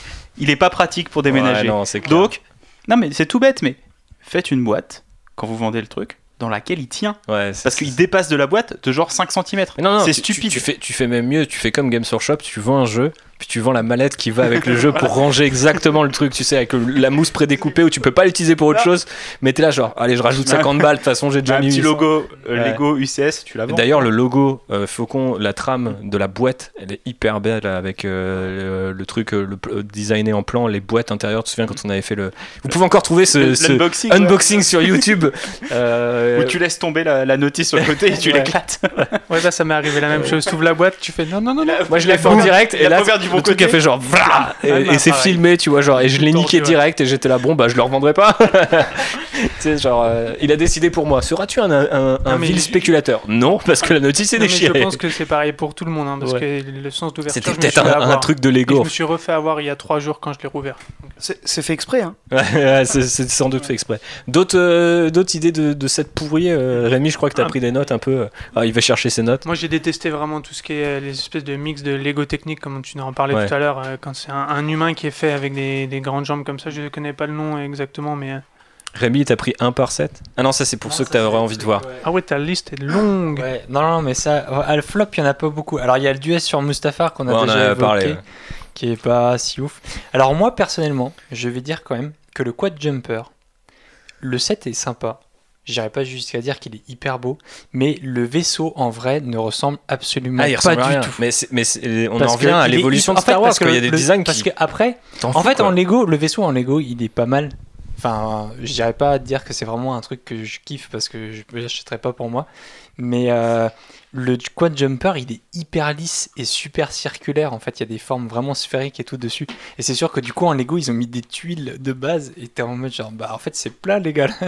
Bref, mais c'était juste une petite aparté sur le quad jumper. Et il y a un truc aussi qui est pareil. On a fait un podcast sur le quad jumper pas de The si- Force Awakens, c'est horrible à le dire. Vous Ouais. savez que vous avez ça dans aucun autre podcast Star Wars, j'espère que vous le savez. Et ça se trouve, il y a plein de gens qui nous écoutent qui se disent Mais c'est Quoi quoi le quad quad jumper C'est quand tu, c'est Bah, quand Red moi, prend ce vaisseau et Ou Même moi, je me pose cette question. Moi, Je suis d'accord avec toi, je, sais, je vois pas de quoi vous parlez en fait.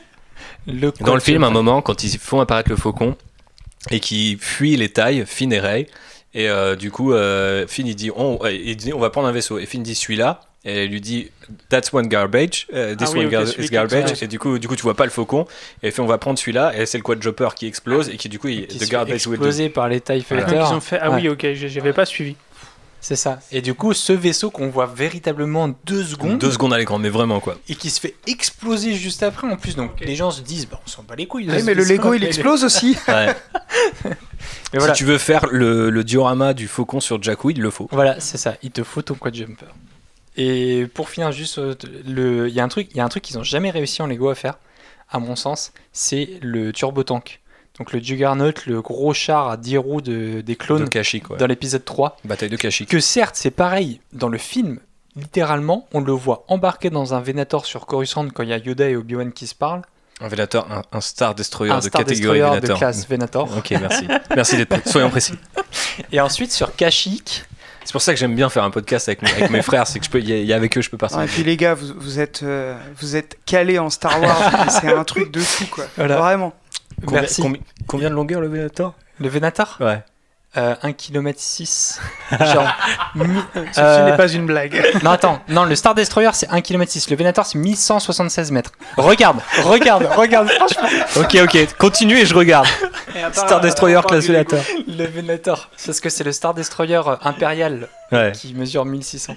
C'est- Je précise qu'il a aucune note là-dessus. ouais, ouais, il a aucune note. Allez, vas-y, enchaîne sur, Ouais. ces, sur tes sets pourris. euh. Eh bah Tu nous écoute, as moi, c'est, fatigués, voilà, du coup le Turbo Tank qu'on voit pas vraiment à l'écran, mais qu'il y a quand même assez, enfin, des gens qui le connaissent. Enfin, je sais pas s'il est vraiment connu en fait au final comme, euh, comme véhicule. Tu m'as dit combien? 1176. Putain, 1137, a priori, 37, ah, d'après, putain. d'après Fandom. Putain, le mec est à la dizaine de mètres près, quoi. Hein. Eh, Je tire beau mon chapeau. Ouais. Ouais. Ah, je suis ingénieur de quad drive en fait. Tu vois, je, fais des, je fais des Venator dans mon jardin. Exact, c'est ça. Ouais, bref. Ouais, et du coup, les Turbo Tanks, c'est un truc qu'ils n'ont pas forcément réussi à, à bien recréer. Mais après, c'est peut-être aussi le fait c'est que normalement, le, enfin, le véhicule est énorme. Genre, littéralement, à côté, les clones, genre, ils les écrasent, quoi. Et en Lego, il est assez petit bah, pour pouvoir être proposé toute à un façon, prix euh, abordable. tu, tu te souviens, l'encyclopédie de la revanche des sites, ce, ce véhicule, il a aucun sens. Il a aucun Genre, il peut se conduire dans les deux sens. c'est à la fois, une, il y a une infirmerie, enfin, il y a combien Il y a 50 mecs qui le Bah, pilotent.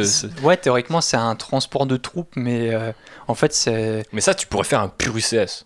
Où tu mets genre 15 clones Ouais, mais et c'est tout. ça, mais après, comme je te dis, on ne Ça, voit pas beaucoup à l'écran. fat. Mais tu t'en bats les que Les couilles. gens, ils. Tu t'en bats Enfin, les moi, couilles. je Déjà, sais faire ce qui te plaît. hein.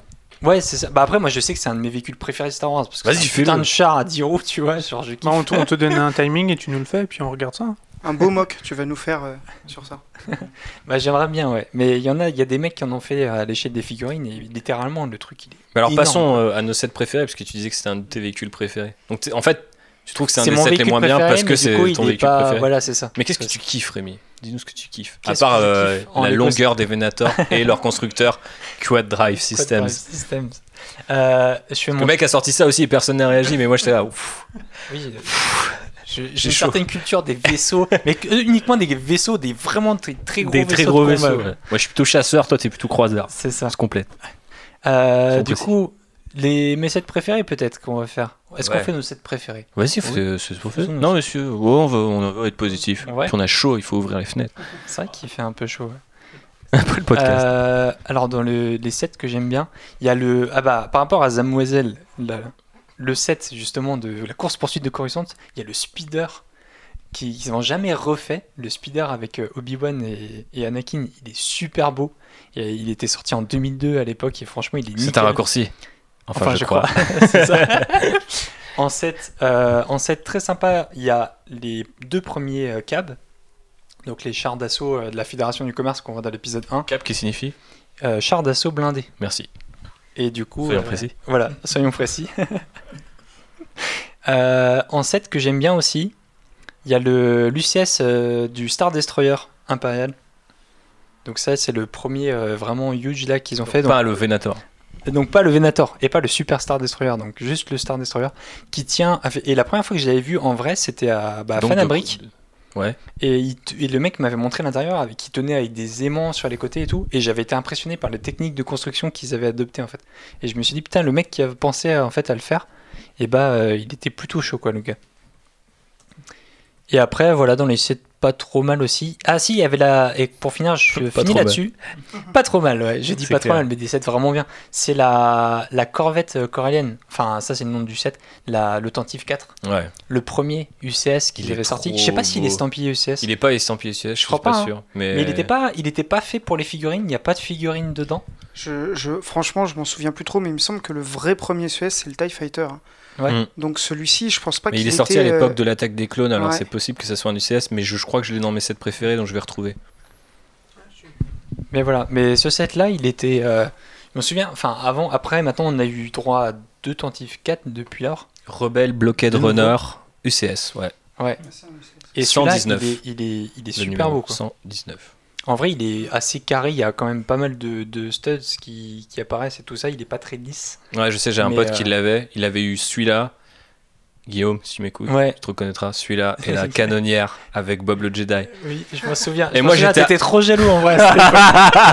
J'avais tellement le seum, le gars il avait son truc, j'étais là, oh, le Je, tiens à vous dire hein, qu'à cause de vous, je vais rechercher cette figurine de Bob, le Bob- Jedi, de Bob le partout. hein. Jedi. Ah bah le oui. 7, je vais le trouver, Eh, hein, je vous le dis. Tu hein. ne- Mais le un set, il est pas certificat, mal. Il faut un veux. certificat comme quoi c'est un authentique Bob le Jedi. Je, ouais. je- je suis d'accord. Il non, est mais- pas un mec qui t'est trompé avec une tête de City, on, on reconnaît Ah. l'ouvrier de chantier. hein. C'est- Si c'est Thierry, c'est pas Bob. C'est facile à, à refaire, mais moi je vais essayer de retrouver le set. J'aimerais bien le trouver avec la boîte. Ouais, il est vraiment cool le set. du coup, euh, c'est vraiment une anecdote marrante, quoi, ce, truc-là. C'est clair. Vos sets préférés, messieurs?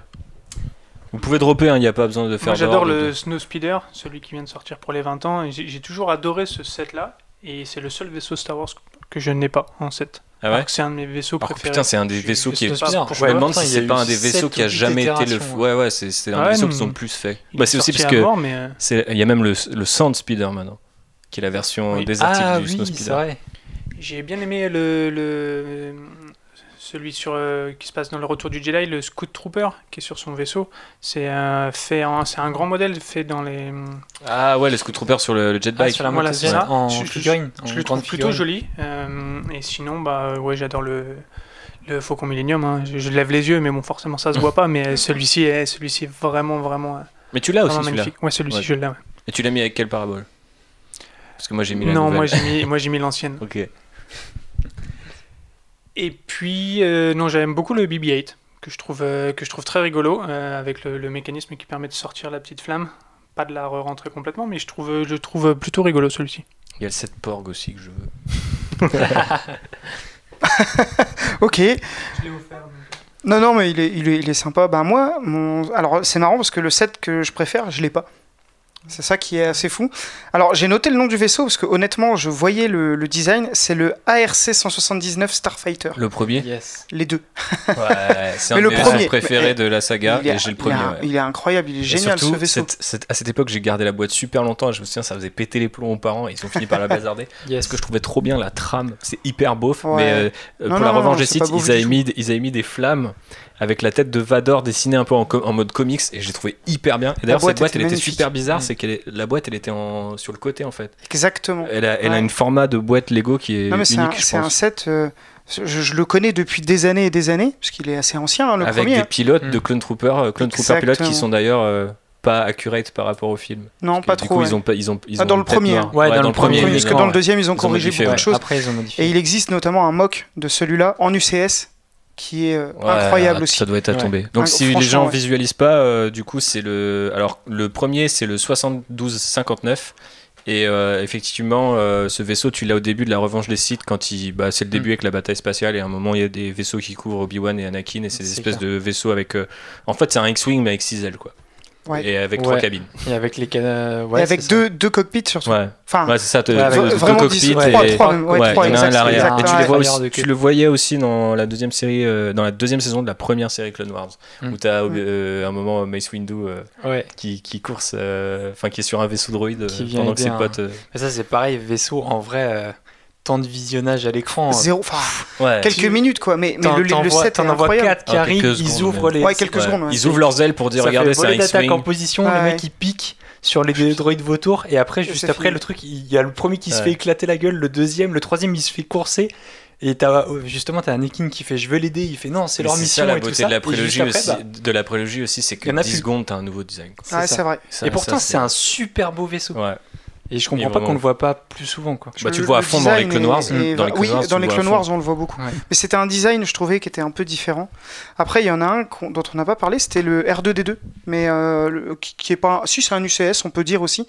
Ah, Celui-là, bon, il a une petite valeur sentimentale parce que c'est mon papa qui me l'avait offert et du coup, euh, il n'est pas spécialement magnifique, il est bien fait quand même, mais je sais pas, ce set, euh, c'est toujours un set que j'ai que j'ai beaucoup aimé. Et bizarrement, on n'en a pas parlé du tout, mais moi j'aime beaucoup l'étoile noire. Alors je sais qu'il y a plein de gens qui l'aiment pas, la récente, hein, parce Ouais. que la, la très vieille est, est plus une sculpture Ouais.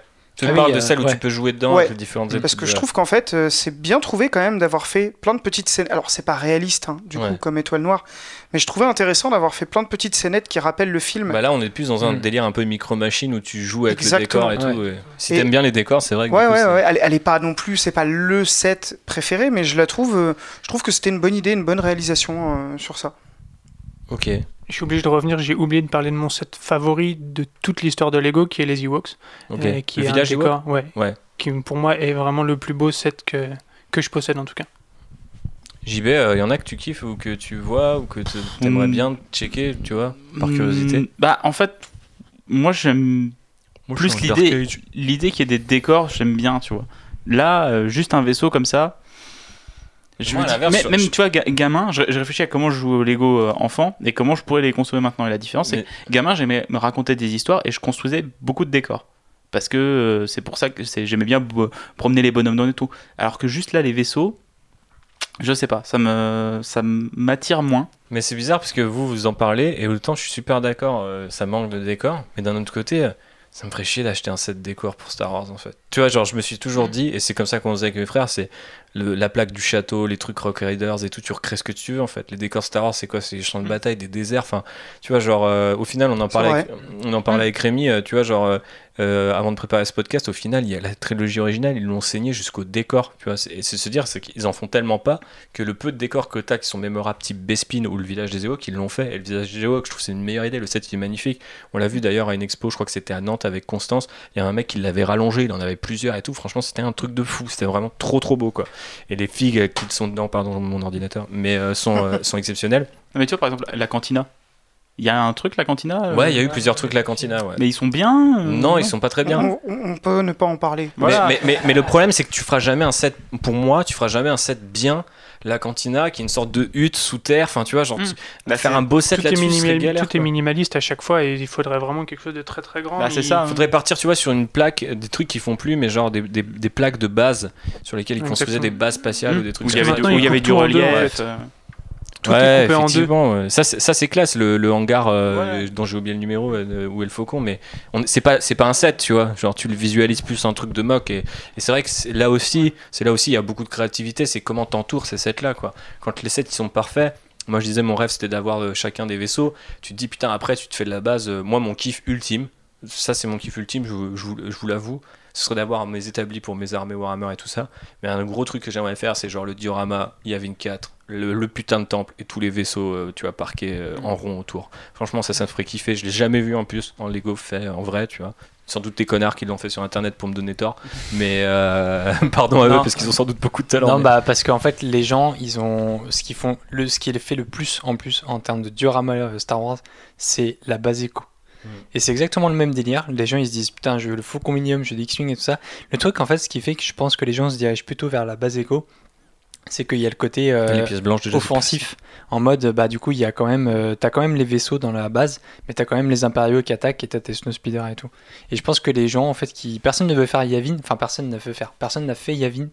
Parce que je pense que les gens ils sont plus en mode genre ouais on va faire un diorama qui claque avec des TBTT qui attaquent les positions rebelles. Et moi, mec, mettre Alors, tous les truc, sets euh, de différentes générations Mm. serait énorme. Je suis sûr que tu, tu sais, tu peux taper, euh, tu peux même mettre les, les sets de Rebels, tu vois, tu peux te faire un coin Rebels, tu peux te faire un coin Rogue One, tu peux mettre, Ouais, tu t'imagines l'intérieur qui se dévisse avec les plusieurs étages dans le temple et tout. Laisse tomber, j'ai trop d'idées sur ce truc-là. En vrai, quand j'ai vu euh, Rogue One, l'espèce de plan, qui est d'ailleurs pour moi un plan tout à fait Lego diorama, tu sais, un plan aérien à un moment où tout est à plat et tu vois justement le, le fa- faucon, enfin le faucon, le de Rebels, et j'étais en mode, j'ai trop envie de faire ça en Lego, c'est juste cette image, tu vois. Juste la mettre en screen et faire ok je prends ce morceau là et je le refais quoi. Et c'est pour ça que je me dis les décors je, comprends tout à fait ton délire c'est vrai que du coup ça manque tu vois pour entourer tes sets et tout. Mais d'un autre côté est-ce que c'est pas là où toi tu peux euh, encore exercer ta créativité alors que tu battras jamais un putain de designer Lego sur euh, enfin si sur certains sets parce que Rémi m'a refait des U-Wing avant même que le truc qui sorte et tout et c'était abusé les portes elles étaient mieux faites les proportions étaient faites mais on a des ressources illimitées entre guillemets enfin tu vois avec euh, 25 ans euh, voire plus de, de Lego accumulé quoi Ah, le truc après avec les designers, je pense que la plupart des designers Lego, ils ont un talent de ouf. Le truc qu'on oublie des fois dans leur design, et eux, ils aiment bien le, spé- le spécifier, c'est qu'il faut pas oublier qu'ils ont des contraintes économiques Ouais, sur bien un sûr, set. C'est-à-dire que eux, je suis sûr qu'ils kifferaient euh, faire euh, Bah oui, la perfection, le moindre détail, mais quand on leur dit ouais, mais faut que tu enlèves 100 pièces. Ouais. Ah, mince, parce Ouais. que c'est des, ingénieurs en vrai, Ouais, les designers Lego. Et donc euh, c'est un peu toute la difficulté. Et quand on fait du mock, c'est un peu ça que je trouve génial, moi. C'est euh, on prend nos pièces et puis bah, le but c'est de réussir à faire quelque Mais tu vois, chose c'est ça, avec ce qu'on a. c'est quoi. ça qui est génial, c'est qu'en taffant ce podcast, tout ce que j'ai eu envie de faire, c'est du mock, tu vois. Ouais. Et de faire mes propres vaisseaux, ou de faire mes bases, ou d'entourer en fait tous ces trucs que j'ai déjà. Et au final, ça, ça renvoie à les- euh, aussi au discours de Lego Movie, de tu peux avoir toutes Mais ces licences, mais au final, euh, tu vois, genre. T'as envie de reconstruire et de fouiller dans cette caisse. Et, et alors que j'aurais juste envie de me dire, vas-y, je refais tous ces sets et je les expose parce que j'ai une pure collection. Et en fait, non, je me suis juste dit, j'ai juste envie de créer des vaisseaux. Parce qu'on est tous des grands enfants. Et Ouais, quand non, on était enfant, on avait notre caisse, on la bénait par terre, et puis ben, Mais On- puisqu'on on est tous allait, des, des grands enfants, tu me tends une perche. euh, Qu'est-ce qui, qu'est-ce qui me manque pour vous? Ou est-ce que vous auriez des idées pour cette gamme en termes de futurs sets Parce que euh, je pense qu'en tant que grands enfants, on rêve et qu'on a pas mal d'idées. quoi. Et Rémi nous en a trouvé des biens. Attention, accrochez-vous. Moi, je rêve d'un UCS, d'un pod racer. Un, vraiment un grand bien bien. C'est lourd, j'avoue. euh, Je suis déjà, je suis déjà conquis. J'arrête ce podcast. Non, et sinon, j'aimerais bien euh, voir un, le vaisseau de euh, Padmé, le vaisseau argenté. Une belle version aussi. Ah c'est vrai que la navette a jamais bien. été faite ouais. uniquement en mock avec des pièces chromées euh, très très chères, ouais, amateurs. euh, Enfin voilà, des Ouais. trucs. Non non, trucs, euh, ressortez mais- pas un set à 100, à 100 balles mais complètement gris, on s'en fout. Ouais, pas ça, les couilles. ça, ça- ça- Ça devient le site infiltrator. C'est le même C'est vaisseau. Deux on n'a pas les machines pour chromer à la maison, euh, messieurs de Lego, si vous nous écoutez. euh. Ouais, Faites- petit- des un petit pièces aérographe. chromées. Petit aérographe. ah oui, oui, vous faites de, Ouais. du Warhammer, donc vous avez tout Moi ça. j'ai ce qu'il faut. si t'as besoin de pièces chromées. JB les bons tuyaux. C'est ça. D'autres idées? Pendant, attendez, je sens que t'as des idées. Moi, je suis déjà vendu à l'idée de l'UCS dont Alex vient de parler, donc celui-là Mais, déjà. mais alors, quel pod bah, Anakin. Parce Bah, qu'Anakin, il est Anakin, lourd, mais celui de ses eh, il est encore Bulba. mieux. Ouais, Bah, les deux, non mais ou alors Franchement, il faudrait faire les eh, deux. ouais. il nous faut un UCS de ouf, Avec les deux. un Qui tout se petit peu plus petit du coup Ouais. chaque vaisseau, mais avec les deux, Avec avec deux qui se coursent. et avec un décor de dune fait dessus et euh, un petit truc de mouvement pour qu'il bouge. Parce que ça, ça manque un peu. Il y a beaucoup de mockers qui, euh, Ouais. euh, qui rajoutent des petits mécanismes pour que les vaisseaux soient un peu en mouvement. Et c'est dommage qu'ils fassent pas un peu plus souvent euh, de petites choses comme ça. Mais je pense qu'il y a eu un gros test aussi avec le Faucon et je pense que même tu vois le Y-Wing quand ils ont claqué le 200 balles j'étais là genre waouh c'est quand même balèze parce qu'il a pas l'air beaucoup plus gros que le normal mais quand tu regardes les détails et tout tu te dis ouais ok c'est chambé quoi et je pense qu'un pod racer typiquement le moindre. En plus tu sais il y y a une asymétrie totale dans les pod racers qui a un kiff quand même assez délire. Tu enfin tu peux limite tu c'était le truc que tu pouvais le faire le plus facilement quand quand on était petit on montait les pod racers Ouais. quoi. C'était Bah, euh, en vrai, ouais, en tant que mock, quand t'es petit, euh, t'en crées t'es des, Anakin tu crées les tiens, ton, quoi. ton pod quoi tu Ouais. fais ton pod quoi C'est clair. Et tu sais, c'était fait avec des roues, euh, tu sais, les réacteurs qui étaient faits avec des roues et des pneus en Mm. plastique de Ice Planet, justement. C'est ça. Et du coup, tu les montais à l'arrière. Une fois que tu avais trouvé les tricks des designers, tu les refaisais à les roues de Ice Planet font des super réacteurs. réacteurs. Ouais, Mm. ouais, c'est clair. C'est c'est Ouais, vraiment. puis quand tu vois le Y-Wing qui est sorti, dans, en termes du, du faisceau et tout ça, tu vois déjà un peu l'idée Mhm. qui peut, qui peut. Ouais, non, il y a plein de trucs qui peuvent faire, faire faire. Mais même ce dont vous parliez dans votre premier épisode sur la petite brique avec la, la, la cheminée euh, d'A- d'Agri, tu vois, qui ramène un peu de magie et tout ça. Enfin, je pense qu'ils peuvent aller aussi dans cette interactivité-là. J'espère qu'ils vont vraiment beaucoup l'exploiter cette brique parce que euh, il y a plein de kits de lumière qui existent qui sont pas officiels et qui sont souvent très très bien. Mais là en fait c'est du Lego, ça veut dire que c'est solide, euh, c'est simple, on appuie, il n'y a pas de câble. Euh, et, et la lumière qu'elle fait, ben, il suffit de mettre une brique de couleur dedans et la lumière elle devient rouge, elle devient verte, Mm. elle devient bleue, on s'en fiche quoi. Donc ils l'ont utilisé dans l'UCS de hum, chez Marvel, le Hulkbuster. Hulkbuster, je vais peut-être le dire Ouais. bien. Et donc c'était sympa quand même de voir le, Ouais, c'est la, la pièce le euh, torse du poitrail de, lumineux, de Tony ouais. Stark. Rémi, balance ses idées. C'est le moment. Attention. Alors là, j'ai une. Fais-moi kiffer parce que tu m'as juste sorti ton premier et j'étais là. Ouais, bah Ah, après. j'ai kiffé ils sont pas, ils sont pas vraiment tous ouf. hein. Je t'ai balancé le plus ouf en fait au final. Vas-y, tous. balance le plus ouf. Alors, Parce qu'après, les gens se diront, ok, euh, non, en fait, il y en avait quand même des ouais, bonus. alors ouais, voilà, comme ça. C'est comme les visites euh, d'appartements. Je vous en fais visiter un dégueulasse et un super, et comme ça vous prenez forcément le super. alors le premier c'est épisode 1 un truc qui pourrait être cool. Je signe déjà. Hein il est chaud, il est chaud. Ouais. Épisode 1, en fait, il faudrait qu'on puisse recréer la bataille de Naboo entre les Gungans et la Fédération du Commerce. On a des CAB, on a des TMT, côté Fédération du Commerce. Côté Naboo, euh, Gungan, pardon, on a quasiment rien. Les Gungans sont des nabous. C'est vrai, théoriquement, oui. T'as des, ouais, t'as des deux trois pauvres petits sets qui existent. voilà, et il n'y a pas les grandes catapultes qui balancent les boules d'énergie, et on n'a pas de- tout le bestiaire Gungan, on n'a pas les Famba qui sont les grosses bestioles à quatre pattes sur lesquelles il y a des boucliers et sur lesquels il y a aussi des canons qu'on voit pas dans le film mais qu'on peut jouer sur certains jeux et tout ça euh, Star Wars où ils ont des canons géants qui tirent des, des bah, pareil des grosses Des boules grosses boules bleues. Ouais. Et ça, ça, t'imagines coup, même, il crée une brique bleue ronde qui fait de la lumière. Le truc Oui. automatiquement qui se retrouve dans partout de chez les Enfin, moqueurs. ne me vendez pas ça, les mecs. euh, c'est- c'est- ce serait tellement génial. C'est génial. il faut juste des petites loupiottes partout et ça se vendrait. Mais non, mais quand tu vois ce qu'ils ont fait avec le tyrannosaure pour Jurassic Park et qu'ils ont toujours pas fait la pauvre Jeep, euh, non pas la Jeep parce que la Jeep ils l'ont fait. Non, c'est oui ils ont fait la, la- la- la- ils ont ils ont fait la Ford, ils ont pas fait la Jeep, pas fait la Jeep de Jurassic Park. Et Manu qui est meurtri parce que c'est le plus grand fan de Jurassic Park et de Lego que je connaisse pour les deux. Mm. Et euh, du coup euh, le gars à chaque fois qu'ils annoncent un set Jurassic Park il a ça y est c'est la Jeep. et là bam ton gros tyrannosaure. Ok il est trop bien mais c'est pas ça que je veux tu vois. Et tu te dis genre franchement pour une créature parce que un format c'est en gros c'est un c'est un diplodocus quoi avec une tête Ouais, euh, c'est ça, avec un droite, long et un une tête droite. et du coup, Ouais. tu te dis, genre, franchement, maintenant, tu pourrais te faire un gros kiff. Mais même Mm. pour les moqueurs, ça va peut-être, vous- s'il y en a deux, trois qui nous écoutent, ou même si vous partagez le podcast de votre côté, vous avez peut-être un peu plus d'influence sur cette communauté-là. Mais en vrai, franchement, si j'étais moqueur, là, quand j'irais euh, essayer de voir comment ils ont fait le tyrannosaure, et je leur ferais direct ce format, parce que je trouve que c'est une pure idée, Rémi. Franchement, une pure, pure idée.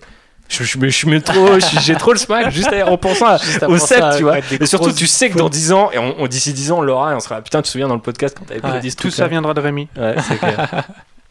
Alors, sur l'épisode 1, je fais juste aussi un petit aparté. Il y a un speeder qui n'a pas été fait. C'est le John Speeder. Le, Le speeder violet. violet, avec Oh, trois canons. Il est Au lieu du petit vert qu'on voit euh, dans l'épisode 1, il y en a un autre qu'on voit. Qui descend en fait un, un cab. cab dans Naboo quand il. Bah, juste en fait quand il lance l'assaut. euh, Dans cette scène qui est filmée en maquette, hein, les gens disent tout le temps que la menace fantôme c'est en, en fond vert et tout, alors que cette scène c'est de la maquette et c'est Ah ouais hyper bien le, le câble qui explose. Ouais, le cab tout, qui Avec explose. le petit land speeder qui arrive comme ça, ça Ouais. C'est putain, ça. Et ce speeder là, il n'a jamais été fait en. Captain Palaka. oui, le meilleur. Les vrais savent. Euh, épisode 2, ouais, parce que j'en fais un par épisode, attention, accrochez-vous. Épisode 2, il n'y a pas eu de set sur Camino. Et on n'a pas de Caminoïen. Donc on n'a pas de grand de figurines. de ouf. C'est pas avec, facile à dire, ça. euh, on n'a pas de figurines avec un Pour les grand 20 ans de, l'attaque des clones euh, dans deux ans, Ah, pourquoi pas dans trois ans. Ouais, peut-être. On en a eu dans le jeu euh, vidéo euh, Lego Star Wars, Mhm. mais on n'en a pas en vrai. Je savais même Euh, pas, tu me l'apprends. Ils ouais. peuvent faire en plus la, la baleine volante euh, qui vient des dessins de Ralph McQuarrie à la base, qui devait être pour Bespin, qui s'est retrouvé sur Camino. Sur, dans l'épisode 3, Police Massa, donc la station minière sur laquelle accouche Padmé, euh, il y a des il y a le petit il y a le petit robot il y a, y le petit robot euh, qui sert à l'accouchement Le et les petits et les- Mais en fait, il faut, il faut que tu ailles travailler pour. Lego parce que eux, ils vont chercher ce genre ça. de choses. mais je pense qu'il Ok. faut en fait il faut qu'ils se remettent le film et qu'ils Eh, disent on saute tous les UCS trucs qu'on a Massa. non, non, mais Avec le y a- robot il y a qui accouche des- à les petites En euh, UCS, sais, genre. les bah les mini enfin les mineurs quoi ils ont des tu sais une tête euh, vraiment toutes sympas, genre ils ont pas de bouche, ils ont juste deux yeux euh, noirs, et ça serait juste une tête imprimée en fait à faire en Lego, je pense, et ça passerait. Et après, tu Topographie. proposer le, le set où pas de meurt et ainsi de suite. C'est vraiment. Franchement, le scène de l'enterrement de Padmé avec un petit Jar Jar Binks sad et elle dans Non, des fleurs après, comme ça. voilà, C'est juste, je me suis dit, dans l'épisode 3, j'ai par... dans ma tête, j'ai reparcouru l'épisode C'est 3, un beau diorama à faire, cela dit. et je me suis dit, en fait, l'épisode 3, ils ont fait beaucoup de choses, ils ont même été jusqu'à faire un Mustafar, parce qu'il y a eu. Il y a le- 7 de Anakin qui se transforme en Vador, s'il te plaît. J'ai l'impression sais a pas. 5 ou 6 des trucs comme Ouais, ça. j'aurais dit passe. 4. Alors, j'ai pas le nombre de sets, mais le dernier qu'ils ont fait, euh, celui où Vador a son casque, c'est là. Ils ont fait un casque qui, pour les Qui est en deux parties, ouais. qui est en deux parties. Comme dans Bah, le film. franchement, ouais, comme Ouais. dans le film du coup. Mm. hein. Bah, ce set-là, je vous le conseille, il est tout petit, il est pas extrêmement cher. Bah, il est vraiment bien fait, rien que pour ce casque-là, ça vaut le coup. Je suis désolé, vu que tu en parles, je, je fais une aparté, mais c'est- vraiment euh, le, c'est meilleur Vador qu'ils aient fait euh, depuis que, que Lego est sorti. Du euh, coup, d'ailleurs, sort une, une pour moi. petite pensée aux gens qui viennent de découvrir, euh, parce que j'ai vu sur Twitter un truc devenir très. dans le Star Wars Twitter que je suis, euh, les gens découvrir que la, la scène. euh, alors, découvrir, je vais, je vais pas être euh, condescendant, mais la scène où il se transforme en Vador est sur un fond euh, blanc et noir qui est le, logo de l'Empire. Et la scène d'avant, c'est Padmé qui a le symbole de l'Alliance Rebelle dans ses cheveux, comme une, enfin une sorte de barrette à cheveux un peu chelou qui fait la, forme de l'Alliance Rebelle. Et un mec qui a mis un tweet avec les deux photos en mode genre, waouh, mind blown, tu vois. J'étais genre, bah. Mind blown un peu euh, 15 ans plus tard, man, tu vois. Genre, euh, je pense qu'il y avait des gens qui avaient déjà remarqué. Mais c'est Internet, c'est la beauté d'Internet, c'est aussi de Ouais, redécouvrir des trucs euh, comme ça et de se faire Ah ouais, c'est vrai, j'ai jamais fait attention que bah, Ana- euh, Anakin était littéralement, waouh, la symbolique à la Lucas, assemblée sur le symbole de l'Empire. Boum La première fois que tu l'as entendu, c'était dans Trade. Ouais. À l'épisode 4 Épisode 4. Alors, épisode Est-ce que 4. tu- t'as pas fait solo? T'as pas fait Rogue One? T'as pas fait J'ai pas Rebels? fait Solo et Rogue One. Et pas Rebels parce que je ne regarde pas Rebels, désolé. Tu perds tout, mec, tu devrais kiffer ça. Euh, Ça, c'est moche. Je, je l'ai pas vu non plus. Euh, épisode 4, eh bah, euh, je te rejoins, République, là-dessus. J'ai mis la base de Yavin 4. Il faut savoir qu'il y avait un prototype de la base qui a été fait, Ouais, je me qui est d'ailleurs dans un des bouquins là, qu'on Ouais, a, euh, tout ouais. ça, qui est avec un espèce de X-Wing un peu bizarre parce qu'il est plus petit euh, Ouais. que ce qui avait été fait. Mais du coup, c'est que Lego a réfléchi quand même à vouloir faire une base de Yavin Ils 4. ont fait, non, c'est chum si on met pas des briques. Ils avaient mis les antennes, euh, non, des. C'était quoi C'est la tour euh, de contrôle d'un aéroport t'avais Ouais, cette ouais, pièce t'avais des grandes pièces, euh, très euh, très longues, des gros poteaux. des fait. gros pylônes. Ouais. Et plutôt que de Ouais. faire le temple, que, enfin, ils avaient fait le temple d'un côté et, Et le la, gros pylône de la l'autre. Et ça Ouais. donnait un côté un peu. euh, euh, vous voyez les attractions quand vous. Dans les, dans les parcs d'attractions, euh, désolé Phobos, mais quand, des fois vous retournez et vous voyez ce qu'il y a derrière le décor. Alors normalement vous n'êtes pas censé voir ça, mais quand vous voyez c'est hyper chum quoi. Ça, ça a ce côté genre Après, ah, en fait c'est des poutres en métal sur du papier mâché. C'était un proto, donc ça se trouve, les gars avaient Ouais, pas tout à fait tant que ça dessus, quoi. Euh, épisode 5, euh, épisode 5 c'est pareil, il y a tellement de trucs qui ont déjà été faits. Le seul truc qui n'a pas été fait encore, c'est la frégate médicale Nebulon B, celle qu'on voit à la fin de l'épisode 5. En vrai elle est trop Donc belle. le vaisseau, ça fait un pur euh, ICS. Le design le est trop vaisseau bien. sur lequel s'arrime le, bah, le Faucon et puis là où il y a Luke qui se refait bah, refaire main. sa main. Et ce vaisseau-là, il y a. Alors, petite anecdote, en cherchant le nom du vaisseau, parce que je le. re- Alors, je savais qu'il s'appelait Medical euh, Frigate, mais je savais pas si c'était. Enfin, le Nébulon B, je l'ai quand même noté, hein. je le savais pas par cœur, parce que c'est pas trop ma tasse de thé, les frégates médicales. Bah, je suis plutôt dans l'action. Moi, je suis plutôt cuirassé. Venator. Mais euh, j'ai trouvé sur AliExpress une copie chinoise vendue 80 euros avec des vraies figurines, euh, enfin comme des Lego quoi, vraiment.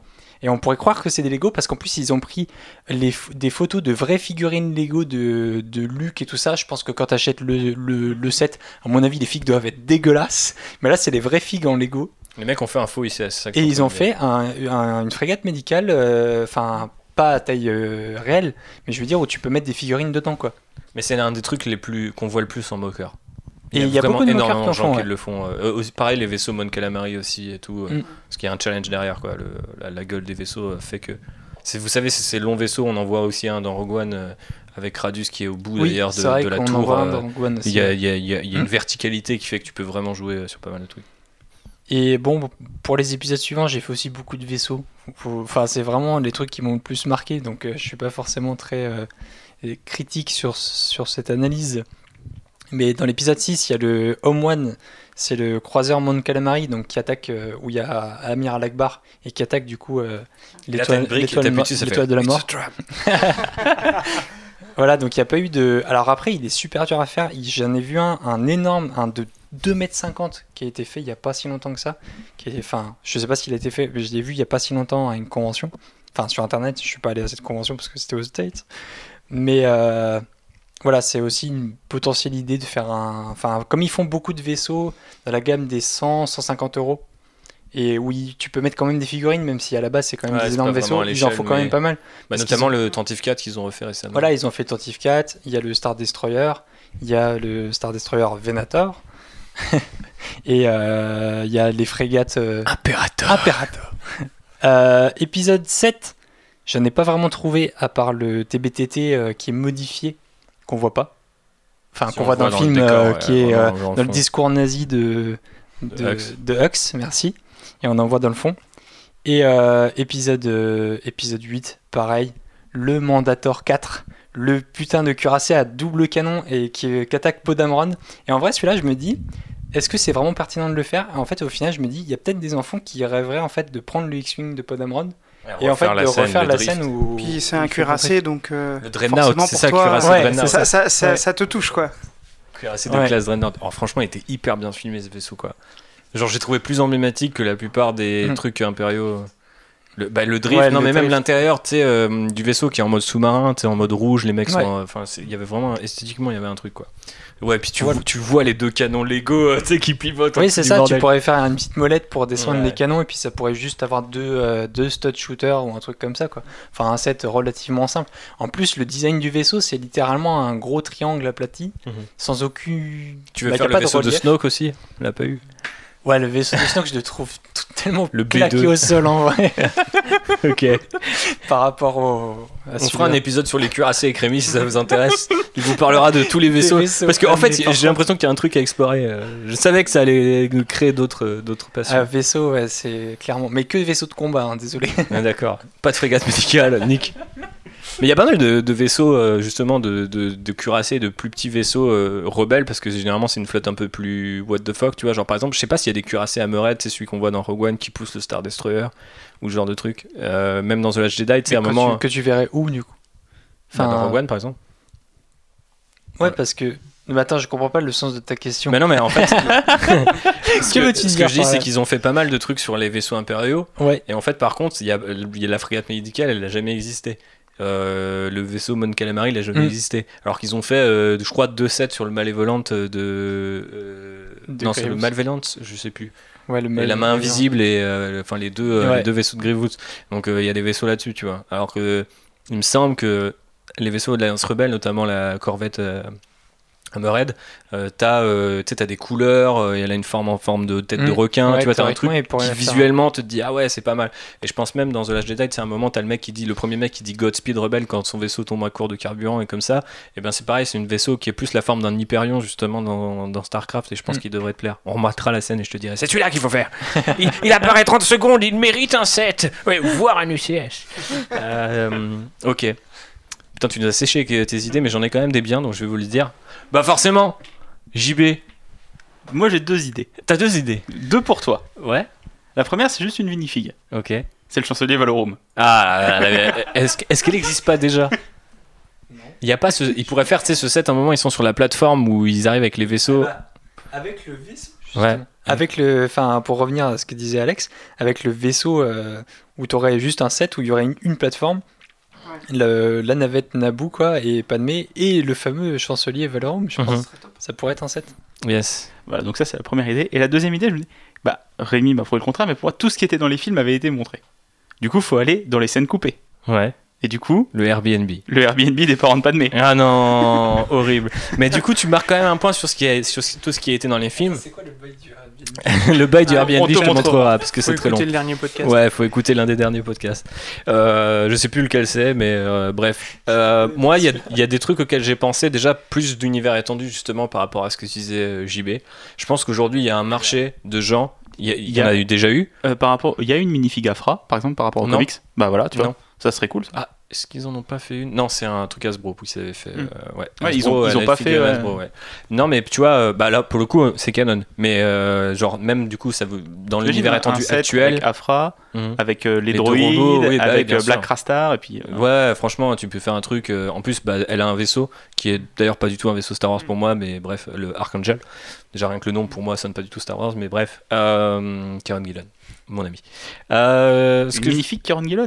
une magnifique Karen Gillan. ouais, tu prends un bonhomme habillé en noir et pas de cheveux. Voilà, il y en a plein. Non, mais euh, ce que je voulais dire, c'est que effectivement, que ça soit dans l'univers étendu actuel, donc euh, par exemple les comics ou même les jeux. Alors, ils ont quand même été pas mal chercher les jeux parce qu'il y a des sets Battlefront euh, Battlefront 2, notamment le Sandspeeder, euh, les Battle Pack et tout.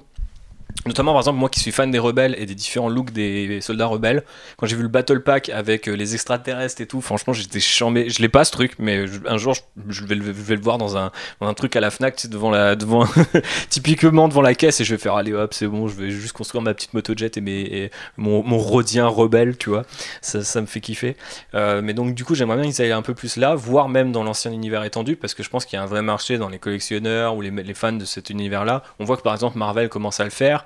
Il y a eu aussi pas mal de jouets inspirés des, trucs de Ralph McQuarrie. Et je me dirais, franchement, des sets, tu sais, pour, euh, je sais pas, euh, tel anniversaire la disparition de Ralph McQuarrie. Je crois qu'il est décédé, euh, je sais plus quand est-ce est décédé. Bah, en 2012, avant le rachat, en fait. Il a pas vu le rachat. Donc, euh, je sais pas, on peut dire en 2022, voilà, bon, voilà, ça fait 10 ans qu'il nous avait quittés.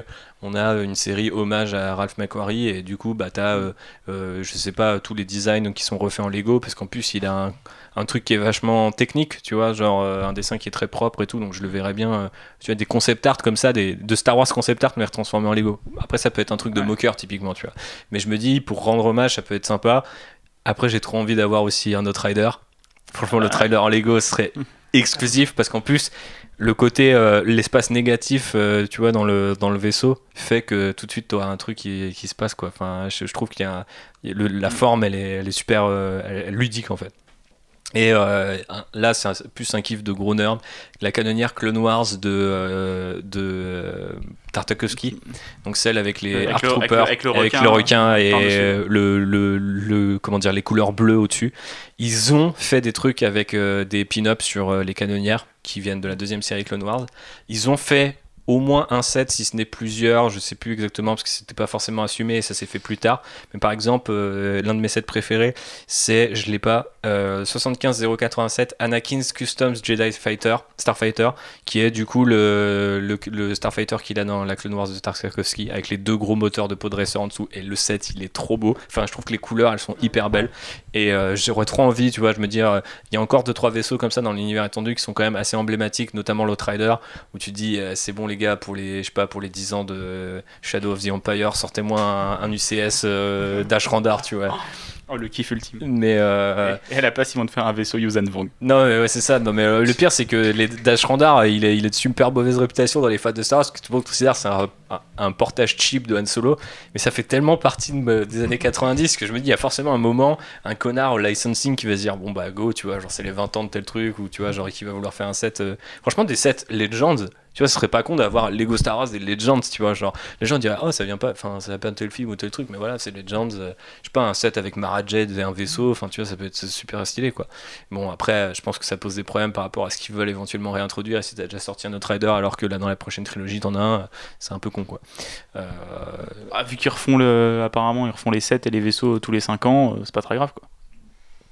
Oui, mais euh, si tu, tu vois, si tu mets Dash Randar et qu'au final il est recanonisé, euh, tu vois, c'est par exemple si- s'ils avaient sorti une figurine Throne et que tu l'as dans la nouvelle, dans l'ancienne époque et que t'as Rebels derrière, c'est chelou. Alors que par contre, si t'attends que Rebels ça sorte et que maintenant tu fais, au fait c'est Throne, mais on a refait la figurine, c'est quand il est vieux, c'est dans l'ancien univers, voilà, pourquoi pas, tu vois.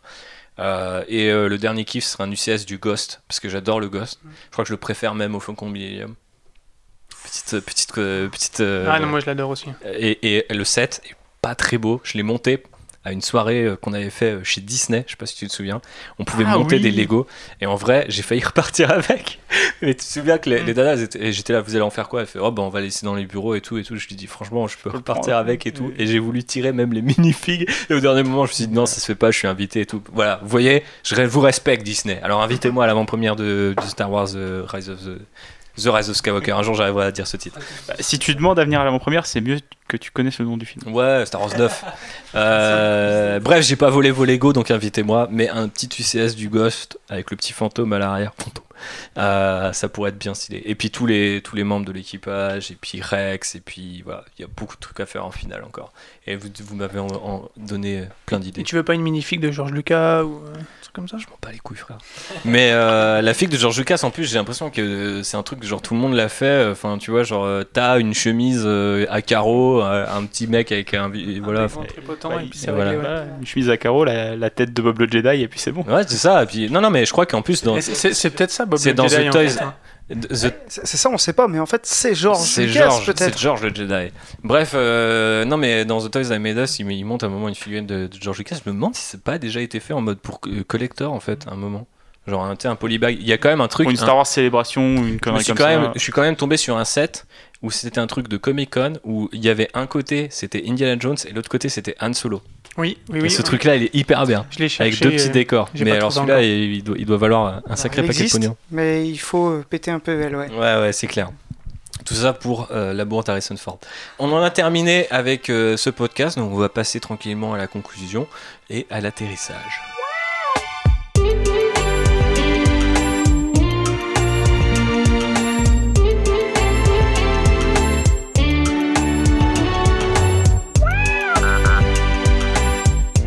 Merci beaucoup, messieurs, de nous avoir rejoints. Vous êtes Men in Bricks. Euh, vous êtes Rémi Claudel, mais ça, on en reparlera plus tard. Je voulais faire un petit focus sur, euh, sur Men in Bricks.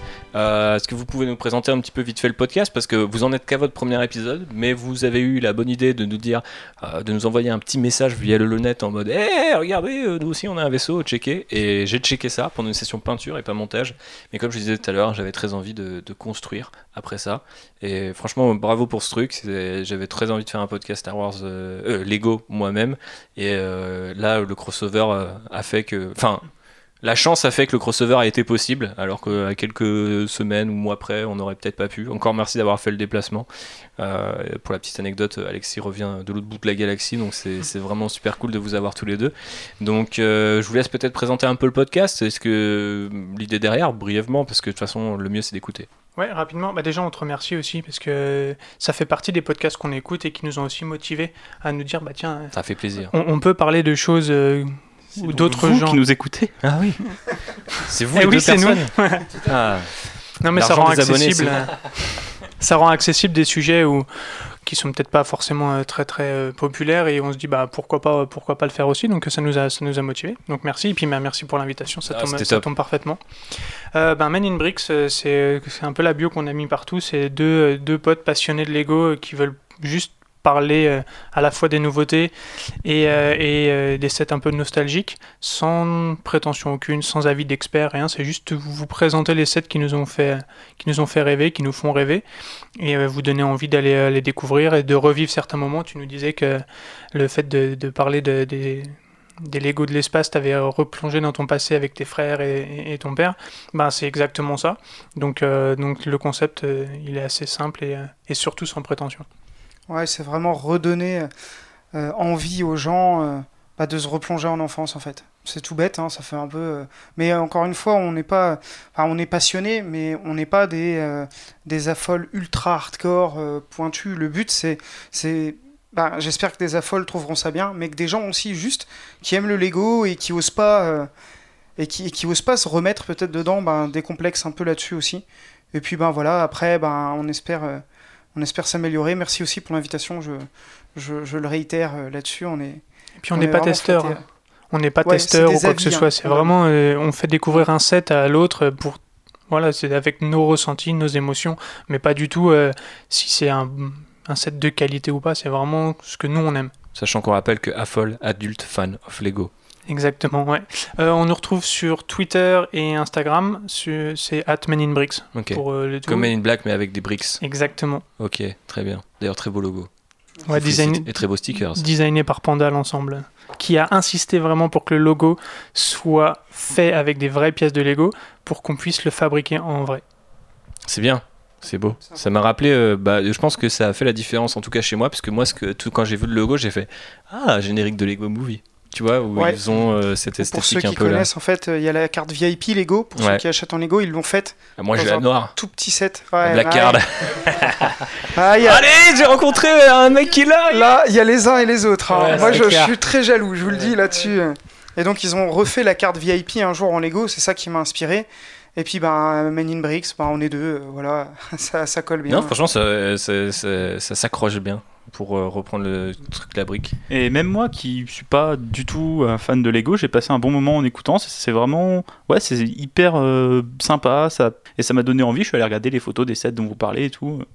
Ah, Pourtant, c'est cool aussi. Enfin, franchement, euh, Ouais. vous avez proposé un truc auquel euh, moi pas bienveillant réussi. et tout, ça fait plaisir. Voilà, on j'ai- essaye en tout cas la bienveillance, ouais, ça c'est un truc qui nous tient vraiment à cœur. hein. Donc, Ouais. venez nous voir pour le sel et puis allez. euh, Voilà, c'est ça. Quand vous avez besoin d'un peu plus de. Non, mais on essaye. euh, Nous-mêmes, on est toujours un peu plus dans la provoque et on est, on est des, on est des pirates de l'espace après tout. Mais euh, voilà, quand on parle de vrais sujets, que, tu vois, quand on est dans la, tu vois, le Lego Star Wars, tu peux très le voir comme le truc le plus cynique. Tu vois, tu consommes, t'as, c'est une énième manière de consommer le truc qu'on te sert tous les ans euh, à, à toutes les sauces. Mais euh, au final, voilà, on vous a parlé de l'histoire d'une entreprise qui était euh, familiale, de souvenirs entre vrai. potes, entre entre bah aussi bon vo- voilà Rémi est là mais je veux dire ça, ça, co- ça a commencé avec le, le padré aussi euh, et ça continuera sans doute avec d'autres générations ça a déjà continué avec le petit frère les cousins et tout ça donc euh, c'est quand même important de pouvoir encapsuler ça dans un podcast et je pense que vous avez réussi à le faire tout limite aussi en créant de euh, qu'est-ce que euh, qu'est-ce que je veux dire? Oui du désavantage de ne pas avoir la vidéo. Une sorte de, de c'est un peu votre euh, pour utiliser un terme marketing c'est un peu votre call to action quoi. Allez voir notre Instagram parce que vous allez voir le set. Et du coup bah ouais moi tout de suite j'ai été voir. Et là d'un coup je me suis rendu compte que sur Instagram bah, je suivais aucun moqueur aucun truc Lego. J'ai que du Warhammer et du comics tu vois. Enfin ou de la BD et tout ça. Et je me suis dit bah ouais j'ai pas du tout ce truc là et maintenant j'ai un algorithme qui me propose d'autres trucs. Et pour une fois bah ça fait du bien. Et la bienveillance du coup fait du bien aussi. N'est-ce pas mon JB Bah oui, Hein? j'aime bien un petit peu de temps en temps la bienveillance. Ouais. J'essaye d'apprendre ce que c'est, j'ai du mal encore. Ça marche. Euh, on va être aussi un peu, euh, enfin j'espère bienveillant parce que vous avez fait un super euh, bon accueil au précédent épisode, écrire euh, sur Star Wars avec euh, Bastien et Bob qu'on remercie encore s'ils nous écoutent. Je sais que Bastien nous écoutera, Bob je ne sais pas parce que c'est un horrible personnage. je l'ai trouvé hyper intéressant. Qui? Oh, le, le, le podcast en Ouais, ouais, il est Franchement, vraiment cool. de bout en bout, euh, je l'ai écouté hier euh, toute la journée, enfin dans mes transports en fait. Ouais, Et- non, non, pas en boucle. ils sont tellement forts. Non, non, et franchement, c'était passionnant. Mais non, mais en fait, c'est marrant parce que c'est un podcast. Bah, pour le coup, tu sais, c'est ce que vous disiez aussi. On parle des sets qu'on aime, etc. Et même quand vous êtes venu et que vous nous avez expliqué, nous, on a fait ce set, euh, enfin, ce, ce podcast sans prétention et on n'avait pas forcément, euh, euh, tu vois, genre envie de faire comme ça ou comme ça. Euh, et des fois, c'est en faisant le truc qui te plaît le plus que tu vas intéresser le plus de gens. Mais étrangement, en fait, tu dis ça va jamais marcher. Le truc Star Wars et l'écriture, ça fait des mois que je l'avais pré- prévu. Ça a super bien marché. Je crois que de mémoire, euh, c'est le podcast euh, thématique le plus populaire. Et là où je voulais en venir, c'est qu'on a re-enchaîné sur un podcast thématique, mais comme vous l'avez vu, on s'est absenté quand même pas mal de temps. Puis en termes de news, il n'y a pas eu grand En chose cet de news, été, on a on eu- bah, en fait, on a eu le trailer de Star Wars Resistance euh, hier, mais ça s'arrête là. Et de toute façon, tout sera sauvegardé euh, pour la D23 fin août. Mm. Euh, là où je voulais en venir donc, c'est qu'on va passer de bimensuel à mensuel à partir de, du prochain. Euh, donc là, je l'annonce comme ça. J'essaie de, j'essaie de voir aussi pour essayer de faire un site pour que les gens retrouvent un peu l'info et pas, pas forcément besoin. Bien sûr, ce sera indiqué sur les réseaux sociaux. Mais euh, déjà parce que euh, c'est pas tenable par rapport à des invités. Vous avez tout, quand on a posé la question aux gens, désolé de, m'étendre encore sur ce podcast très long, mais on a po- po- posé la question aux gens est-ce que vous voulez des invités et des invités nouveaux à chaque fois, le plus possible? Et les gens étaient là, oui, genre le plus possible, et ou, alors, ou- au moins des invités. C'est-à-dire que les épisodes où on est. euh, JB, Constance et moi, a priori, c'est bien, mais c'est mieux s'il y a des invités. Et je pense que c'est aussi ça qui fait, j'espère, des moments comme celui que vous venez d'écouter, et euh, celui en tout cas euh, que tout le monde semble avoir adoré, sur parler et nerdiser d'écriture dans Star Wars. Donc bref, euh, on va passer sur ce sur ce rythme-là parce que je pense que ça permettra d'avoir des invités plus facilement, de les prévenir parce que mine de rien, bah, c'est de la logistique. Vous êtes deux, vous avez pu venir super rapidement, mais honnêtement, bah, c'est ma première expérience euh, 200% positive en mode, hé les gars, au fait, on enregistre la semaine prochaine. Ah bah ok, on vient. D'habitude, ça se passe jamais comme ça, donc je suis super content que vous avez pris le premier vaisseau pour venir. Euh, mais voilà, je pense que ça nous permettra de faire ça et ça veut pas dire que les news disparaîtront.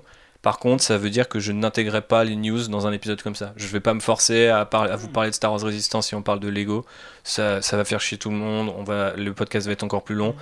On fera des épisodes news quand il y aura de quoi faire Besoin. des épisodes news. Mais si on, se pas- dit putain, en final, ce trailer de Clone Wars qu'on pensait pas mériter un, un- un épisode mérite un petit épisode de 30 minutes, et ben on fera des épisodes sans invité ou des trucs comme ça. Et puis ce sera juste les épisodes numérotés. Les épisodes news, ça sera centré sur des gros moments. Donc euh, par- typiquement, on fera un truc sur le Force Friday, ce sera un épisode news. Des 23 ce sera un épisode news. Euh, la sortie de Star Wars euh, ou du trailer euh, de euh, Rise. The Rise of Skywalker, ce, ce sera Bientôt, un, un jour, news. crois. Ouais, ouais, je pense que d'ici le prochain trailer, j'y arriverai. L'ascension de Skywalker, je vais le dire en français, comme ça je ne me tromperai pas. Donc, euh, bref, voilà comment ça va se passer Mhm. d'ici là. En attendant, bah, suivez euh, Men in Bricks, suivez Rémi aussi. quand- où est-ce qu'on peut, alors, où est-ce qu'on peut te retrouver et qu'est-ce que tu fais? Parce que je sais que tu maîtrises pas encore super bien les réseaux sociaux, mais tu as un, un profil qui est super intéressant et je te le dis parce que l'avantage du podcast, c'est que c'est à cœur ouvert et tout. Et tu connais plein de trucs. Bon, tu, tu connais mon amour euh, pour les Venator aussi, mais euh, ce que je voulais dire, c'est que au-delà du nerdisme, en fait, enfin, maintenant, de toute façon, vous- j'imagine si vous écoutez Outrider, vous suivez des gens sur les réseaux sociaux qui ont, qui ont une voix, qui ont, qui ont, un- qui ont une gueule ou qui ont un- un- une niche très particulière. Et Rémi, euh, la tienne est ultra particulière parce que tu es carrément un maker, donc ta formation c'est d'être ingénieur. Tu as attaqué le cosplay notamment via ta rencontre avec, euh, avec Phobos. Et maintenant, vous nerdisez, tu as deux imprimantes 3D chez toi. Euh, tu as imprimé d'ailleurs des petits Outriders si ça vous intéresse. Dites-nous euh, si on peut les vendre et, et faire de l'argent sur le dos de Disney. Peut-être en convention discrètement. Si vous êtes gentil. Euh, non, mais voilà, tu vois, il y, a- il y a quand même pas mal de choses qui se créent autour de ça. Tu as aussi, euh, t'as aussi un, un moqueur. Euh, Ouais, alors plus depuis longtemps, mais. Non, mais tu l'es toujours. Parce que, je veux mais dire, euh, théoriquement, je le suis T'es toujours. le seul mec que je connais euh, qui a essayé de faire les vaisseaux du cinquième élément en foutant des barres en métal euh, pour courber euh, des plaques euh, pour Yes. faire la surface ronde, tu vois. Genre, enfin, c'est des trucs de moqueur, ça, tu vois. Genre, ça restera des trucs de moqueur. Euh, J'ai des vieilles photos sur, mon, sur les gens qui sont dans mon Facebook, vous trouverez peut-être. Trouverez peut-être Ouais, c'est et, surtout Pierre, très Ouais. petit, plus Très petit que le vaisseau. ouais. Alors là, c'est ouais, c'est clair. Bref. J'avais du coup euh, ouais, 18 ans et lui il devait avoir euh, bah, du coup 12. Donc c'est clair qu'il qu'il était bien petit. Bref. Du coup, on sait qu'on peut te retrouver. Ouais, et du coup, oui, oui, du coup. C'est ça la question. c'est vrai. Je t'ai tellement En fait, présenté, euh, t'as plus rien à dire. C'était en mode, j'étais en mode genre bah ok, j'ai été présenté. Bah du coup, euh, si vous voulez me suivre, en fait, en vrai, euh, sur Facebook et sur Instagram, maintenant, euh, je fais beaucoup de présentations de mes projets, euh, on va dire de, enfin tout ce qui est fabrication. Ouais, c'est tout Entrepreneuriat. ce qui est Maintenant, entrepreneuriat, avant c'était du loisir. Là, j'essaie de, de vouloir professionnaliser mon activité avec un pote. Et du coup, euh, eh ben sur, euh, alors, c'est euh, sur Facebook, c'est Remy's Workshop. Mais Rémi, du coup, c'est pas E R R E M I, c'est R E I H M I. C'est assez compliqué. Et euh, Faut prononcer faut- Mi. Tu peux le prononcer Jaime si tu veux, mais du coup, théoriquement, tu le prononces pas comme ça parce que même en allemand, ça ne se prononce pas comme ça, Ah ouais. ou en néerlandais, ou en ce que tu veux. Ouais, non, mais je pensais pas à l'allemand. Mais euh, Parce que si tu le prononces comme ça à l'allemand, euh, Jaime, euh, il y a un petit côté, euh, Jaime. il y a un petit côté Stormtrooper, tu vois ce que je veux dire. ouais, ouais. Bah, c'est pour ça que j'aime bien les cuirassés aussi, tu vois ce que je veux dire. Ah, et pas les frégates médicales. Voilà. Ça a pas d'armes. Attention, point Godwin. Ouais, c'est clair. On a, on a tenu jusque là, Ouais. mais On a évoqué les euh, Hux, c'est tout. c'est ça.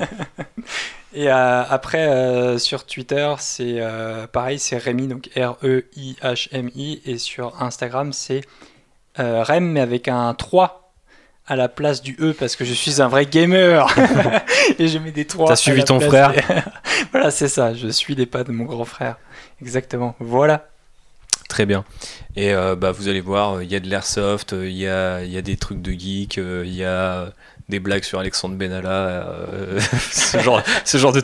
C'est c'est un peu ta ligne éditoriale, j'ai l'impression, c'est genre te, te foutre de la gueule du gouvernement, rager sur les sur les euh, rager sur l'administration et parler de trucs geeks. C'est C'est ça. c'est la C'est ligne un, peu ça. éditoriale. C'est un peu la vie euh, d'un ingénieur en, en- Au chômage. au chômage, c'est d'essayer de professionnaliser son activité en faisant des trucs cool. Ouais. Et après, euh, bah, toujours critiquer l'État parce que euh, c'est un peu Je ne pense qu'à niquer l'État. Comme disait ce bon Seth Gecko. Bientôt, on fera un épisode Star Wars et le rap. J'espère, je cherche toujours des invités si vous êtes chaud. Euh, J'en profite d'ailleurs, puisqu'on parle de musique, pour en placer une pour euh, Benji. Merci encore pour euh, Benji pour les, pour les petits génériques. C'est lui qui a fait composer la musique. Donc, vous pouvez aller le retrouver sur les réseaux sociaux. Et il a d'ailleurs, Benji du 91, vous- il a d'ailleurs récemment lancé son podcast qui s'appelle Logos. je pense qu'on le prononce à la grecque, qui est dédié à The Wire pour le premier, premier épisode, donc série hautement euh, stylée.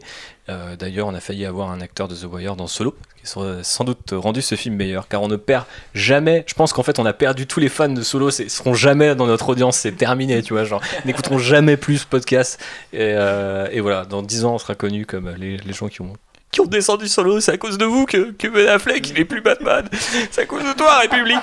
Euh, N'oubliez jamais que c'est à cause de moi. Rigolez pas, on nous l'a vraiment dit. On nous l'a vraiment dit. Merci d'avoir écouté ce long podcast, mais malgré tout, en fait, la passion était là. Trois nouveaux invités, un sujet qui nous tient à cœur et qu'on avait longuement préparé. Honnêtement, moi, la première écoute euh, en live, euh, je pense que je- le résultat est pas dégueulasse. Donc j'espère que ça vous a plu. Si c'est le cas, partagez-le aussi fort que le dernier parce que vraiment vous avez été euh, en, plus en période un peu creuse euh, d'été euh, vous avez été super cool avec nous donc continuez d'être comme ça Euh, on fait un sacrifice sur la quantité mais on fera des épisodes alerte rouge s'il se passe quelque chose. Euh, et en attendant on aura toujours plus d'invités et de, et de gens qui nerdent sur des, croise, des croiseurs Venator. Non ça c'est seulement Rémi. Mais euh, si vous voulez votre croiseur hashtag, hashtag Venator podcast je sais pas faut trouvez-nous un hashtag et puis on, fera une on, le, ra- on le ramènera. Il y a, l'épisode Star Wars Galactic Battlegrounds qu'on voudrait faire. Donc voilà si vous avez d'autres idées. on, a, on a le point Phobos en chronique régulière, on peut avoir le point Venator. Ouais, c'est point Venator. Il vient nous, nous raconter l'histoire d'un croiseur. Tu vois. Ouais, c'est ça. tu sais, c'est un peu comme les capsules de, de Splinter dans Rap Jeu, tu vois. Genre, non, mais il arrive faut, en il faut le faire. Ouais. Moi, je trouverais ça vachement intéressant, des points hyper euh, pointus sur les vaisseaux Et comme ben ça. Rémi, tu sais ce que tu je vas trouverais faire ça vraiment cool, tu, franchement. Tu, tu vas nous enregistrer des trucs et, et après JB. Ouais. Tu vas nous enregistrer des pastilles et puis ouais, moi je les diffuserai comme ça de temps en temps. Non, mais au En pire. vrai, je euh, suis chaud, hein, tu me dis, hein, euh, je t'en trouve. euh, Il y en a tellement en plus, mon gars. Mais faut que tu fasses ta petite voix, tu sais, comme euh, quand tu présentais euh, tes répliques imprimées en 3D euh, pour euh, Ah, nos euh, cosplays. voix de. Ouais, la voix de présentateur euh, YouTube un peu, tu vois, genre, bon bah abonnez-vous, euh, enfin non, j'en sais rien. tu vois, ce genre de trucs.